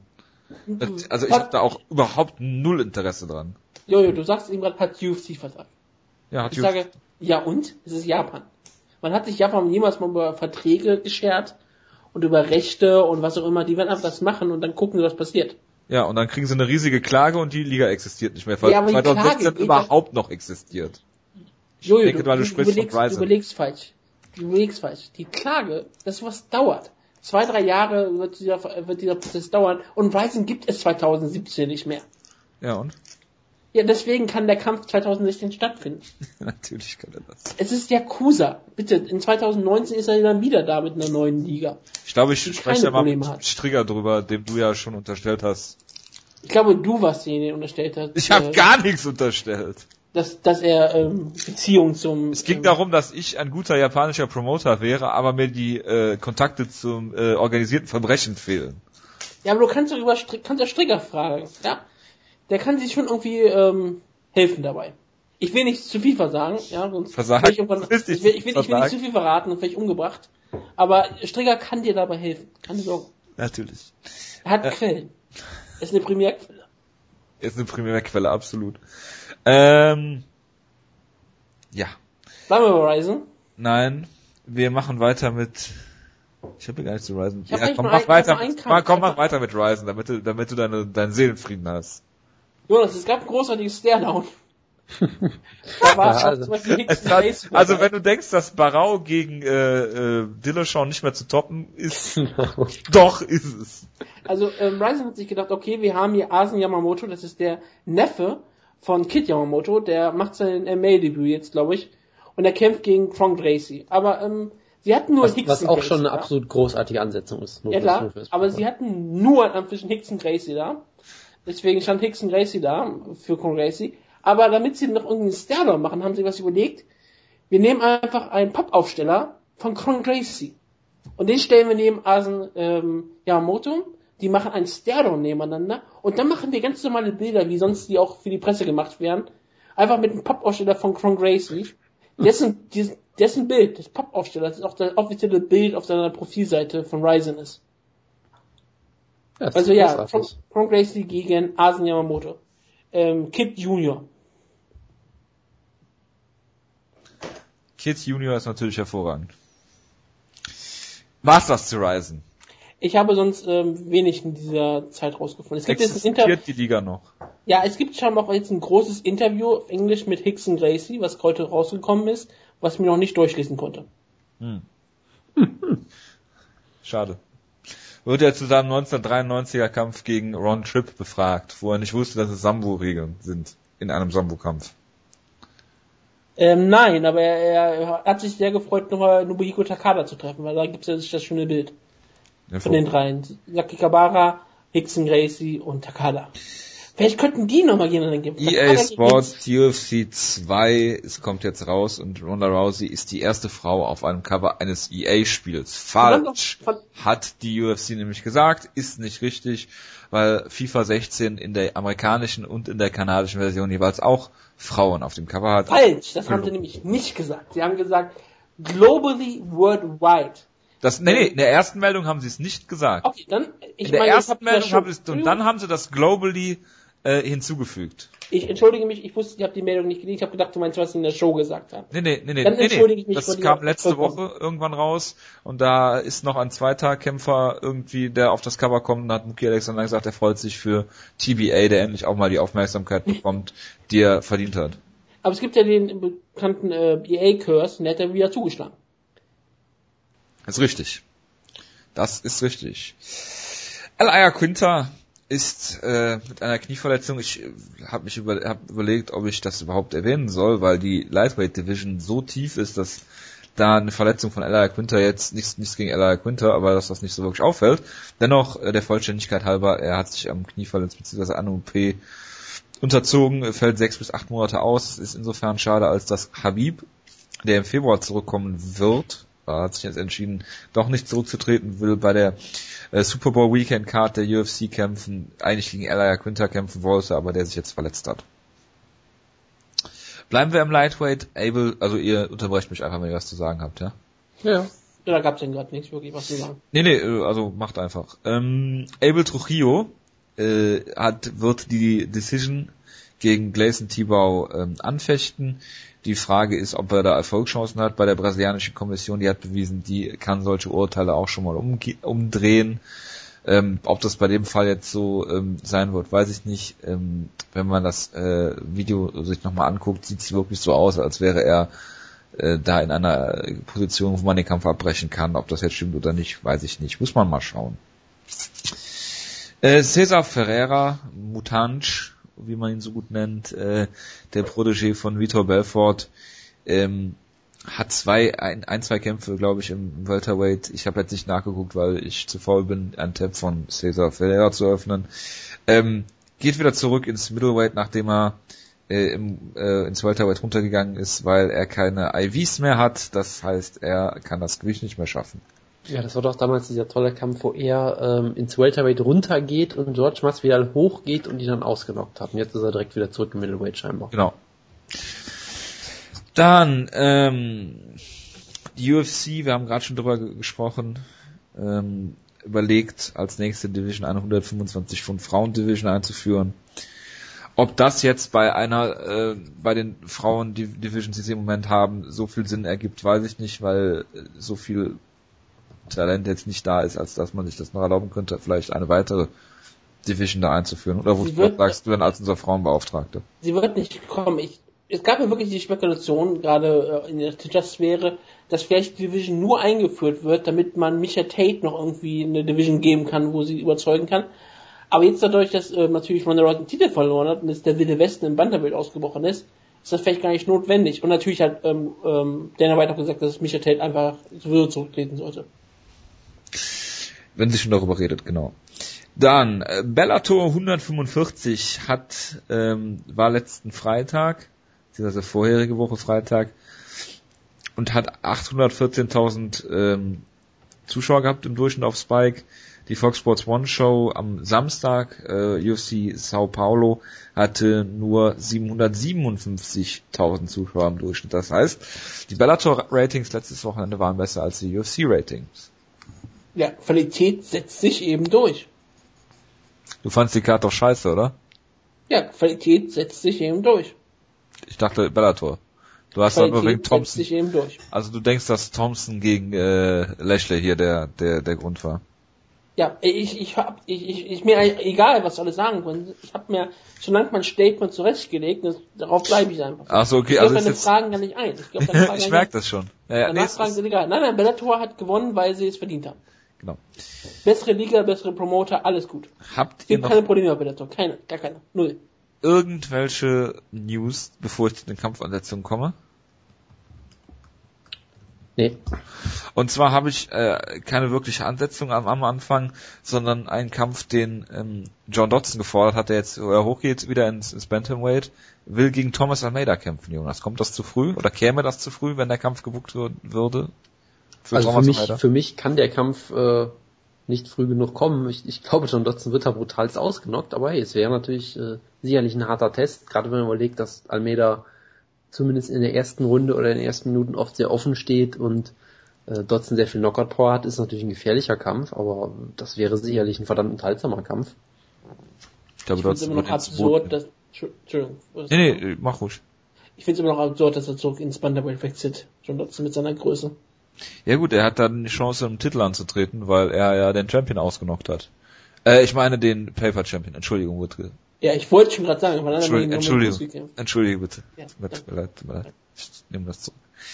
Äh, weitere Ansetzungen. Stun Gun äh, kämpft äh, gegen Dominic Waters in, in Korea, weil sein eigentlicher Gegner dann äh, gegen Ben Henderson kämpft, glaube ich, im Masvidal. Äh, Jorge Masvidal sollte eigentlich gegen Stun Gun kämpfen, glaube ich. Äh, muss jetzt äh, Thiago Alves im Main Event vertreten gegen Benson Henderson. Also Dada 5000 ist sehr stolz auf seinen ehemaligen Schützling. Natürlich. Ja, ähm, Michael McDonald ist zurück nach zweijähriger Pause mittlerweile wieder und kämpft in seinem äh, ersten Kampf gegen Masanori Kanehara Wutke. Ja, äh, May McDonald war ein absolut spektakulärer Kämpfer, hatte ja auch einen großartigen Title-Shot damals gehabt, aber ähm, dann war er Ewigkeiten verletzt und wir haben ihn lange vermisst, bis wir dann auf Twitter erfahren haben, was für eine Person er ist. Wir haben alle gedacht haben, okay, meinetwegen kann er auch gerne wegbleiben, aber als Kämpfer ist er spektakulär, ein riesengroßes Talent. Ist immer noch ziemlich jung, 26 oder so, müsste er sein. Vielleicht etwas älter. Er war, glaube ich, einmal der, der jüngste Kämpfer in der UFC für, Ja. für längere Zeit. Er müsste noch ziemlich jung sein und also noch die Zukunft noch vor sich und es wird spannend zu sehen sein, wie er nach so einer langen Pause zurückkommt. Meine Dominic Cruz hat nicht geschadet, vielleicht hat auch Maiden McDonald nicht geschadet. Ja, es ist auf jeden Fall interessant, weil er galt halt mal wirklich als die ganz große Hoffnung äh, der Division. Hatte ja diesen Title Shot gegen Henbarau, hat ihn da in der ersten Runde sogar zu Boden geschlagen, sah eigentlich ganz gut aus. Man dachte, okay, aus dem wird noch was ganz Großes. Ähm, sehr viel Knockout Power auch, hat dann halt klar gegen Ralph Haber verloren, wo man dachte, okay, das ist auch keine Schande alles. Ähm, und dann war er halt weg mit irgendwie äh, Handverletzungen, ganz, ganz langwierigen war es, glaube ich. Und das ist von daher ist es, es ist schön, dass er wieder da ist. Ähm, ich muss dich natürlich äh, korrigieren, es war nicht sein Twitter-Account, sondern sein Tumblr-Account, den, den er hat, der ist sehr interessant. Er schreibt auch Jonas viele, nutzt Tumblr. genau, und meine Mayday McDonald hat äh, mal auf Tumblr sehr lange religiöse Abhandlungen geschrieben, die wirklich faszinierend sind in jedweder Hinsicht. Und äh, ja, Das doch hervorragend. Ja, nächste Kampfansetzung haben wir ähm, Rory McDonald gegen Hector Lombard. Ist das jetzt offiziell schon? Ja, das ist. Ah, okay, ich dachte, das wäre nur noch, noch so ein Gerücht. Ja, das ist natürlich eine, eine wunderbare Ja Ansetzung. gut, kann ja eh erst Januar statt, ja, ja, ab Januar stattfinden, glaube ich, weil er da noch gesperrt ist. Hector Lombard. Genau. Ja, also macht Sinn, ist ein wun- wunderbarer Kampf. Ich rechne mit dem Sieg für McDonald, aber schöne Ansetzung. Wutke. Ähm, Ditto. Okay. Jetzt ist ein Kampf, ich glaube, den hat äh, Joe Silver in, nach einem Telefonat mit dem Jonas gebucht. Und anders kann ich mir das nicht erklären. Es ist ein hervorragender Kampf im Lightweight. Benil Dariush gegen Maibek Taisumov. Ach, das ist natürlich ein Traum. Ja, das, das ist Tschetschenischen Tschechen, den österreichischen äh, Dagestani. Bitte, Jonas. Das, das ist wirklich, ja, das ist eine, großartige Ansetzung. Zwei Kämpfer, die ich sehr gerne sehe. Nevik Taisimov habe ich, habe ich den dieses Jahr zweimal live gesehen? Ich glaube schon, oder? ich glaube auch. Ich müsste, also der, der ist mir auch da auf jeden Fall an, ans Herz gewachsen durchaus. Sehr unterhaltsamer Kämpfer. Und ähm, Benil Dariush hat für viele Leute natürlich seinen letzten Kampf zu Unrecht gewonnen gegen Michael Johnson, aber auch da ähm, trotzdem sehr, sehr guter Kämpfer. Von daher, äh, das ist auf jeden Fall ein Kampf, auf den man sich sehr freuen kann. Und das waren auch die Kampfansetzungen für diese Woche. Gibt es sonst noch was? Sonst machen wir weiter mit UFC äh, Fight Night in Monterrey in Mexiko. Ja, Serientäter. Ist dann angesagt. Genau. Wie gesagt, wir haben ja noch die Möglichkeit, dass der Executioner ähm, dich überholt. Also wenigstens auf dich aufschließt und dann mit mehr, ähm, mit einer größeren Serie noch den Sieg davon trägt. Also er ist der Einzige, der noch gewinnen kann. Ja. Deswegen, es sind ähm, elf Kämpfe auf der Karte, es gibt aber zwei Kämpfe, die stehen noch nicht fest. Hast deswegen du- gibt es bei Topology nur die Wahl zwischen drei und elf, deswegen eins und zwei gibt es nicht. Aber das sollte kein Problem darstellen. Du sagst einfach, welcher Kampf es ist. Ich sag einfach, äh, du sagst einfach Aber ich Stopp, dachte, die als- Stipulation wäre, wer die meisten Siege hat, äh, richtig getippt hat, anstatt Na- die nächste Serie. Nein, die nächstgrößte Serie wäre die Sache. Aha. Das Ich dachte mal, also ich, ich dachte mal, wir hätten ursprünglich gesagt, der, der die längste Serie am Ende hat, die noch aktiv ist, aber da habe ich auch wieder was falsch verstanden scheinbar. Ist ich ja auch das egal, so ich werde es gedreht, dass eh ich weg. auf jeden Fall Zweiter bin. Ach so, Verstehe. verstehe. Ja? Ich, mein Spiel, meine Regeln. ja, natürlich. Okay, ihr, Jojo, du sagst Stopp, Ja. weil du hast das verdient. Das ist sehr nett, danke. Stopp. Nummer 5, ne, bei Topology ist das Alejandro Perez gegen Scott Jorgensen. Oh je. Eieiei. Alejandro. Ich habe keine Ahnung, wer Alejandro Perez ist. Er ist Mexikaner. Das ist bestimmt der Bruder von Eric Perez. Er ist El Diablito. Nein, El, El Was? Diablito. Der kleine Teufel, das kleine Teufelchen, das Teufelchen. Diablito, ja? Diablito. Der kleine Teufel, die Ja. kleine Erbse. Der kleine Teufel, ja. Natürlich. Er hat ähm, eine großartige UFC-Karriere hinter sich, glaube ich. Ja. Er hat schon auf der UFC gekämpft, keine Sorge. Er war auch sogar bei der Latin America Staffel 1 dabei. Hat dort zwei Siege davon getragen, hat gegen Quinios mal gewonnen, war Opfer einer äh, scheinbar sehr beeindruckenden Submission in diesem Jahr gegen Patrick Williams. Das war sogar Performance of the Night. Also, vielleicht, es waren gerade mal 23 Sekunden. Ich weiß nicht, was für ein Choke es war. Und er kämpft gegen. Scott, er verkämpft es gegen Scott Jorgensen, einer der äh, spektakulärsten Kämpfer aus der WEC, der bekannt für seine großartige Haut ist und sein, ähm, Haar, und sein, Ha- und sein Hahnenkamm, den er immer so trägt, ist ein bisschen rot. Ein großer der Kämpfer hat mal gegen ähm, viele Kämpfer gekämpft, hat meistens gegen Leute gekämpft. immer wenn er gegen jemanden kämpfte, der irgendwie einen Namen hat, hat er immer verloren. Das ist, glaube dafür ist er, glaube am meisten bekannt. War er bei der letzten WEC-Show, wo er gegen Dominic Cruz verloren? hat? Das war die letzte WEC-Show, ne? Yep. Ist die Frage, also ist, jetzt stellt sich die Frage, ob Alejandro Perez ein Name ist. Das ist die Frage. Ich meine, er ist, glaube ich, eher so ein Name wie John Prince Albert, gegen den Scott Jorgensen einen Sieg hält. Und Wie ich jeder glaube, andere UFC-Kämpfer auch, gegen den John Albert gekämpft hat. Und ich sage auch mal so, er hat auch jemanden gekämpft namens Danny Martinez und das ist genauso ein ähm, ähm, Name wie Alejandro Perez und deswegen sage ich einfach, durch diese rassistische Meinung gewinnt Scott Jorgensen diesen Kampf eindeutig. Übrigens, Danny Martinez, über den wir heute schon mal geredet haben. Yep. Also ähm, ganz klar, Scott Jorgensen gewinnt hier per Guillotine Choke in der zweiten Runde. Ich äh, tippe natürlich auch auf Jorgensen. Es ist einer meiner, meiner großen Favoriten aus der WEC-Zeit damals. Hat in der UFC leider äh, ziemlich wenig gerissen, wenn wir ehrlich sind. Schien ziemlich stark abzubauen zuletzt auch. Aber trotzdem, für den Bruder von Eric Perez reicht's allemal noch. Ja. Ich tippe auch auf Scotty Jorgensen. So. Main Event. Und äh, wir haben letzte Woche schon drüber gesprochen, dass sich einer der Main Event Kämpfer verletzt hat, ein gewisser Matt Brown. Das glaube ich nicht. Wutke. Jetzt erklär doch mal, wie, wie, wie kommt das, dass ein gewisser Matt Brown Nummer drei bei den Woodke Rankings im Welterweight, ja, sich, sich verletzt hat? Wie konnte das passieren? Duckte etwa Kelvin Gastelum? Ich habe einfach eine Frage, warum lacht ihr?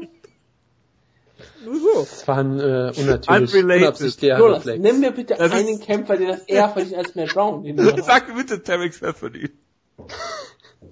Okay, Terry Stephanie, wenn du mich so Oh drum Gott. bittest, dann, dann sag ich das Also auch. Matt Brown ist verdient die Nummer drei. Ich guck mal eben die Woodke Rankings, dann sage ich dir sofort, Es- wer es mehr verdient hat. Ich schätze Platz vier bis sechs. Okay, ich, ich warte. Ich habe kein Problem zu warten. Das ist ein gutes Steven Radio. Thompson, so. Steven Wonderboy nicht, Thompson hat gegen nicht, Matt schade. Brown eine Niederlage. Ah, scheiße. Ja, in Das einem ist- All-Violence-Kampf. Yep. Ich meine, das Ähm, ist Nicht. hoch zu bewerten. Dann würde ich, ich würde noch drüber ihm einordnen, natürlich den Kelvin Gastelum Besieger Rick Story zum Beispiel. Nein. Tyron Woodley würde ich, Carlos Condit ist auf jeden Fall besser. Selbst Damien Meyer hat einen Sieg jetzt gegen das aufstrebende Talent. Roy McDonald, Johnny Hendricks. Also Johnny Hendricks, klar. Fallen einem noch so einige Leute. Hennigs auf der 1 bei mir, nebenbei. Ach echt? Ach so, Ja. das ist ja die äh, kombinierte Division, die es eigentlich gar nicht gibt. Richtig. Gut. Aber ja, ähm, du hast eine Behauptung aufgestellt, die ich natürlich nicht teilen kann. Denn ich weiß nicht, wovon du redest. Kevin Gastelum kämpft gegen Lee Macklin, nicht gegen Matt Brown. ja, das ist aktuell auch richtig, aber bis vor zwei Wochen sah das noch anders aus. Das glaube ich dir nicht. Ja. Also ich, ich, ich, ich, ich sage zu deiner Realität nein und sage meine eigene Realität. Der Kampf war nie geboten. Kevin Gastelum kämpft gegen Lee Macklin und Matt Brown hat aktuell keinen Gegner. Das war tatsächlich das, was ich mir auch als Verschwörungstheorie dann ausgemalt hatte im Vorfeld. Also ich, ich weiß nicht, was gerade eine Verschwörungstheorie ist. Wenn der Brown keinen Gegner hat, kann er nicht kämpfen. Natürlich. Ich finde das relativ tragisch, dass er aktuell keinen Gegner hat und ich würde der UFC auch Vorwürfe machen. Eine andere, eine andere, die Das ich hat wahrscheinlich hätte. Gründe. Wahrscheinlich muss er irgendwo Verbrechen bekämpfen. Ich dachte jetzt eigentlich, es kommt sowas wie, äh, er hat festgestellt, dass Donald Trump eine Mauer um Amerika bauen will und dann festgestellt, dass der Kampf in Mexiko ist und er nicht einreisen kann. Ich glaube, wenn Matt Brown die Mauer wieder einreißen möchte, dann kann er es auch tun. Natürlich. Ja, kommen wir zum angesetzten Kampf, der ja scheinbar seit Monaten schon so feststeht in dieser Form. Neil Magny gegen Calvin Gastelum. Äh, Neil Magny hatte mal eine sehr gute Siegesserie im äh, äh, Welterweight, bevor er es geschafft hat, gegen äh, Damien Meyer in zwei Runden zu verlieren, ohne einen einzigen Schlag gezeigt zu haben, so ungefähr. War es so? Ja, war so, ne? Ich meine mich erinnern zu können. Ja. Äh, wurde da sehr äh, von äh, dem guten äh, Damien Meyer ähm, vorgeführt. Dann hat er gekämpft gegen äh, Eric Silver und hat da eine Decision gewonnen. Ähm, Calvin Gastelum ist jetzt nach seinem äh, Einkampf-Run im Middleweight zurück. Hat da Nate Marquardt brutal ausgenockt und äh, es war sogar eine Corner-Stoppage, glaube ich, von Trevor Whitman in dem Fall. Äh, hat gegen Tyrone Woodley das Gewicht nicht gemacht. Äh, und es war schon das zweite Mal, dass er es nicht geschafft hat, das Welterweight zu machen. Äh, hat jetzt einen äh, äh, Ernährungsexperten von der UFC bezahlt bekommen, an die Seite gestellt bekommen. Deshalb ist auch kein Problem, dass Dana White gesagt hat, er kämpft nie wieder im Welterweight. Das haben sie ihm dann bezahlt. Ist ja überhaupt kein Problem in der Also- UFC. Was ich ja auch sehr komisch finde, weil ich kann mich noch ganz genau erinnern, dass sich Matt Brown in einem Tweet darüber aufgeregt hat, dass äh, Calvin Gastelum dieser Ernährungsberater bezahlt wird. Aber was interessiert das denn Matt Brown, Das wenn er ja- gegen Neil Magny kämpft? Matt Also Brown ist ein Kämpfer für Gerechtigkeit in der Nicht. UFC. Verstehe, verstehe. Natürlich Kommunisten Brown. Ja, er, er wird häufig auch gesagt, dass er irgendwann eine Union gründen könnte da. Ja, ja, er wird, er wird häufig mit Thiago Tavares verwechselt. Ja. Natürlich. Keine Sorge, also er ist ein Gewerkschafter. Matt Brown Nein, ist nein, ein keine, Kämpfer, keine Sorge, auf gar keinen Fall. ein Kämpfer für die Gerechtigkeit und ein Kämpfer für die Menschen. Ja. Das, deswegen muss er nicht immer einen Kampf haben mit Kevin Gastelum. Vielleicht wäre ein Kampf mit Kevin Gastelum ja auch aufbauen. Weil wenn Gastelum den Kampf gegen McNey gewinnt, Klar. Dann verliert er, ja auch einen Kampf recht, gegen die Nummer 3 im Welterweight. Also das ist er auch hat, kein Problem. Er hat, er hat sich den Kampf gegen die Nummer 3 Welterweight noch nicht verdient. Und muss jetzt erstmal durch Neil Magny durchlaufen, was er tun wird. Ich sehe keine Chance für Neil Magny. Er hat, gewinnt, wenn er seine Kämpfe gewinnt durch sein, durch sein Ringen, nimmt die Leute zu Boden. Das wird er mit Kevin Gastelum nicht schaffen. Der hat auch einen sehr niedrigen Schwerpunkt, um das mal so zu, zu sagen. Er ist ein guter Ringer, ähm, hat super Credentials, ist auch einer der, der Leute, die äh, so MMA an sich gelernt haben und nicht diese einzelnen Sportarten unbedingt. Ähm, er hat damals den Uriah Hall Hype Train gestoppt und äh, ich sehe hier äh, eigentlich eine klare, sind fünf Runden, entweder eine Decision, die er gewinnt, ist natürlich heftig. Obwohl, sind es jetzt drei Runden, weil das ein kurzfristiger, kann das auf drei Runden jetzt machen. Ich denke, dass Calvin Gastelum hier per K.O. gewinnt. Man muss auch wirklich dazu sagen, Kevin Gastelum ist in seiner Heimat noch unbesiegt. In der UFC hat er Arizona? Nein, natürlich Mexiko. Er ist Mexikaner, er ist einer der größten Latino-Superstars, wie auch in diesem Artikel von, ist es von Pat Wyman gewesen, von Bleacher Report gewesen? Oder ähm, wer, wer hat den geschrieben? Über ja. die ähm, äh, Zukunft, über das Booking der ähm, großen Stars, wo auch gesagt wurde, dass Kevin ja, Gastelum ja. ganz stark als Latino-Superstar gepusht Die, die großen wird. Stars wie Kevin Gastelum und Aljamain Sterling. Und äh, Jair Rodriguez, wurde auch ja. ganz klar erwähnt. Und klar, äh, es ist 5-0 in Mexiko, in seiner Heimat, das ist sehr gut, dass er da, ähm, nee, er ist, er ist 4-0, er möchte 5-0 werden, ist schon, tut mir leid. Er hat jetzt in der letzten Zeit bisher nur Mexiko gekämpft, seine letzte Niederlage war in Amerika, das ist mit einer Heimat eines anderen Kämpfers nicht immer einfach. Er hat gegen Tyron Woodley verloren, das war ein, schwerer Kampf, er war auch selbst sehr schwer. Aber jetzt kämpft er gegen den Magny, der, wie gesagt, kein besonders spektakulärer äh, Welterweight-Kämpfer ist. Er ist nicht All Violence, wie wir ja alle wissen. Kevin Gastelum hat Nate, Nate Marco brutal auseinandergenommen, deswegen hat er gute Chancen, vielleicht All Violence zu werden. Und das werden wir sehen. Vielleicht kann Magny sich auch sogar wieder mal ähm, reinwaschen mit einer spektakulären Le Leistung. Und ich bin ja auch jemand, ich gebe Leuten auch gerne wieder Chancen. Aber ähm, ich glaube auch, dass Kevin Gastelum hier der bessere Kämpfer ist und hier den Kampf äh, für sich entscheiden wird. Jonas, möchtest du noch was zu Kevin Gaston gegen Rick Story sagen? Ähm, nein, das werde ich mir jetzt an der Stelle mal sparen. Ich, ich stimme euch zu, ich halte Neil Magny eigentlich auch für einen sehr interessanten Kämpfer, aber... Ich hätte nicht für einen interessanten Kämpfer. Kevin Gastelum ist noch eine ganze Stufe besser, deshalb tippe ich auch auf einen klaren Sieg äh, von Kevin Gastelum für Mexiko. Ja. Pendejo. Absolut, absolut. Ja, Pendejo, genau. Ähm, Ricardo Lamas steht im Co-Main-Event gegen Diego Sanchez und das ist natürlich ein äh, hervorragender Kampf. Ähm, Diego Sanchez hat sich gedacht, ich war im Welterweight schon super erfolgreich, gehe ich runter ins äh, Fly, äh, Featherweight. Ähm, ich glaube damals dieser Kampf gegen John Hathaway, dieser eine Kniestoß hat seine Karriere und sein Leben um einige Zeit ähm, verkürzt. Ich glaube jetzt nicht, dass das dazu geführt hat, dass er, äh, er hat natürlich nicht dazu geführt, dass er K.O. gegangen ist, weil äh, er hat bisher nur eine KU-Niederlage in seiner gesamten Karriere und das war gegen BJ Penn äh, in die Doctor Stoppage. Ähm, Ricardo Lamas ist jemand, der eigentlich immer unterm Radar geflogen ist. Eine ganze Zeit lang hatte auf einmal eine, eine vier-Siege-Siegesserie in der UFC und hat dann gegen Aldo einen Titel äh, gekämpft, hat das äh, verloren, hat dann zwei super Siege eigentlich hingelegt gegen Hakan Diaz und gegen Dennis Bermudez, wo ich eigentlich auch auf Bermudez getippt habe. Ähm, und hat dann gegen Chad Mendes gekämpft und äh, hat gegen den verloren. Ist natürlich auch keine Schande, absolut nicht, aber ähm, Ricardo Lamas ist ein guter Mann und Diego Sanchez dafür bekannt, dass er Decisions kriegt, die er nicht verdient hat. Ich werde jetzt den, den äh, aufgrund der fortgeschrittenen Uhrzeit nicht nochmal seinen Kampfrekord durchgehen, aber da sind einige Siege, die sehr, sehr zweifelhaft sind. Äh, Martin Campman und Ross Pearson kommen da sofort ins Gedächtnis und äh, ja, ich glaube nicht, dass es, ich hoffe nicht für Ricardo Lama, dass er eine Skandalentscheidung äh, gewinnt, äh, verliert. Gewinnt, hoffe ich natürlich, wäre auf jeden Fall super, Ausgleichsgerechtigkeit. Ricardo Lama ist natürlich Mexikaner, äh, wird deshalb gegen den Amerikaner Diego Sanchez hier diese Decision auf jeden Fall geschenkt bekommen, wenn er sie nicht verdient hat. Ich denke aber auch, dass Ricardo Lamas hier äh, Diego Sanchez besiegen wird. Hey Jonas, Jonas, hey. Ja. Hey Jonas. Bitte. Hey. Ähm, Glaubst du, dass Diego Santos ein Traum oder Albtraum für Ricardo Lamas wird? Ich möchte jetzt gerne auflegen. Das sind furchtbare Anspielungen. Furchtbar. Also ich, ich rechne damit, dass Ricardo Lamas in jeder Hinsicht der bessere Kämpfer ist und den Kampf vollkommen klar gewinnt Ob er die Decision danach gewinnt, ist dann nochmal eine andere Frage, das weiß man bei ihm ja nie so genau.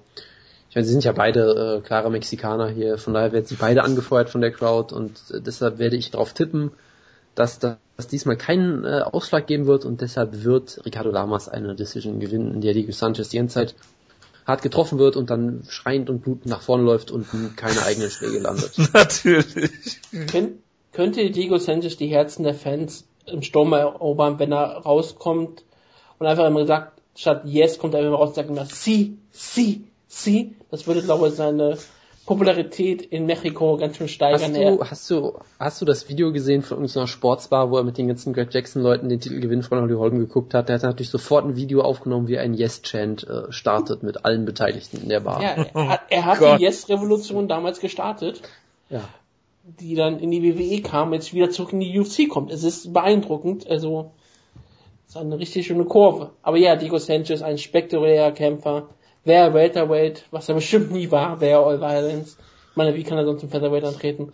Aber ja, ähm, unglaublich unterhaltsamer Kämpfer, der halt ähm, meistens sehr komische De Decisions gewinnt und manchmal auch verliert. Wir erinnern sich ja alle noch an den besten Kampf aller Zeiten gegen Georg Melendez. Ist ja für viele Leute der beste Kampf, den es jemals gab und jemals geben wird. Für uns war es natürlich auch ganz der Meinung, ich glaube, Jojo war sehr stark auf diesen Hype-Train gewesen. Ja, absolut, weil Diego Sanchez drei Treffer in der letzten Runde gelandet hat, natürlich. Ja, und deswegen war es ein der größten Brawls, die man je in der UFC gesehen hat. absolut. Oder natürlich auch der beste Kampf aller Zeiten gegen Clay Guida damals. Oh ja, das war ein richtig Ich spektakulärer dachte auch, Kampf. das kommt jetzt als der beste Aber Kampf aller nein, nein, Zeiten. der Ich beste dachte, Kampf aller Zeiten war Clay wieder gegen ähm, Roger Roger Huerta. Huerta, natürlich. Roger Huerta, der ja auch jetzt ein großer Star wäre in Mexiko. Aber die Zeit ist leider noch nicht reif ihn. großer Star in Indonesien. Das, oh ja, oh, oh ja. Aber ja, Ricardo Lamas ist ein absolut guter Kämpfer und deshalb erwarte ich, dass er Diego Sanchez klar besiegen wird. Er wird ihn mehrfach, er wird vielleicht, ich hoffe eigentlich, dass er den Kampf total langweilig macht, ihn dreimal zu Boden nimmt und dadurch den Kampf gewinnt. Das wäre hervorragend. Gut, machen wir mal weiter mit einem Kampf, der ist prädestiniert dafür, dass der Jonas äh, uns darüber erzählt. Äh, Jussi Fumirga gegen Henry Sejudo ist so ziemlich das Beste, was du buchen kannst im Flyweight aktuell, was keinen Kampf hat oder nicht Champion ist oder wie auch immer. Die Frage ist, wie geht Henry Sejudo an die, an die Sache ran? Er ist dieser olympische Ringer.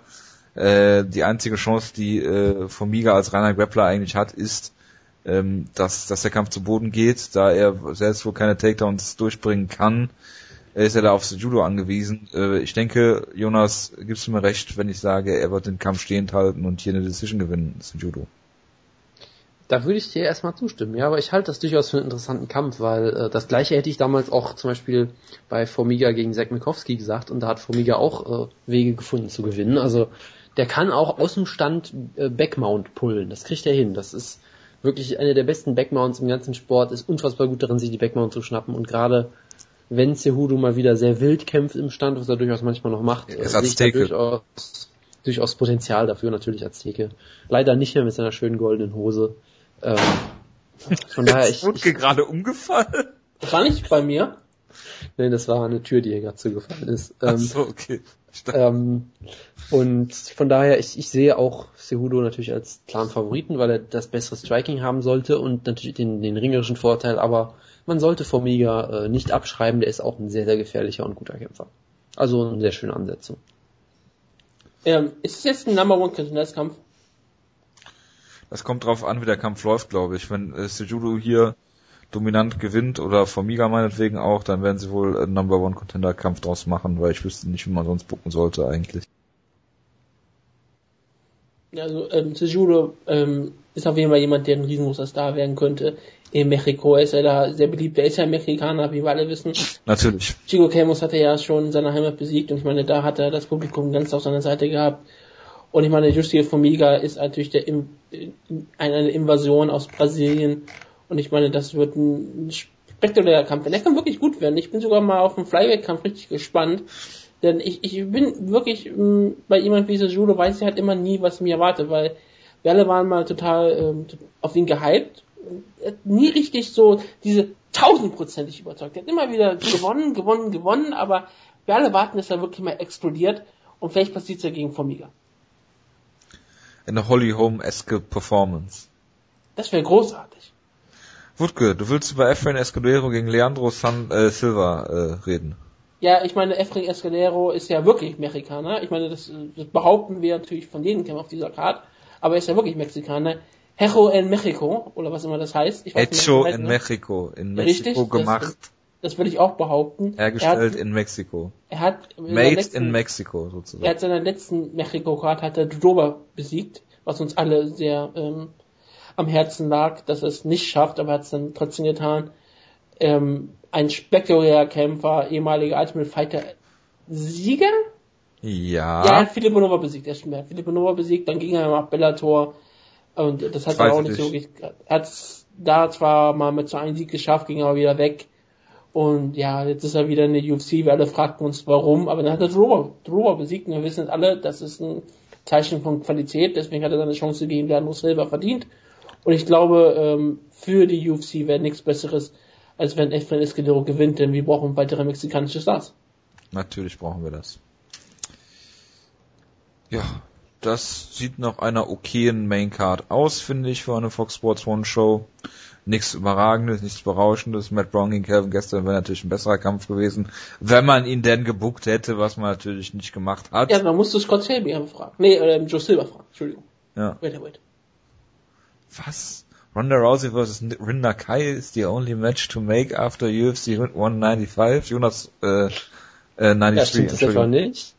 Natürlich nicht. Das habe ich auf Twitter gelesen. ist wohl ich habe schon überlegt, ob ich Rinda Kai gegen äh, irgendwen anders fordern sollte. Ah ne, bei Micha Ted wollte ich hier, egal. Ähm, kurz zurück zu, zu den äh, Prelims. Eric äh, Perez gegen Tyler Lapilus ist auf jeden Fall ein guter Kampf, wo man äh, den man äh, schauen kann. Der Luchador. Was macht Eric Perez jetzt, wo er nicht mehr mit Maske rauskommen darf? Ohne Maske rauskommen, würde ich sagen. Aber ist das nicht gegen sein Gimmick? Andrew Touchy äh, Andre Touchy ist auch am Start. Sonst, glaube ich, niemand, über den man reden müsste. Bartosz Fabinski aus Polen. Ja. Ich wollte es nur sagen. Genau. Kämpft auch.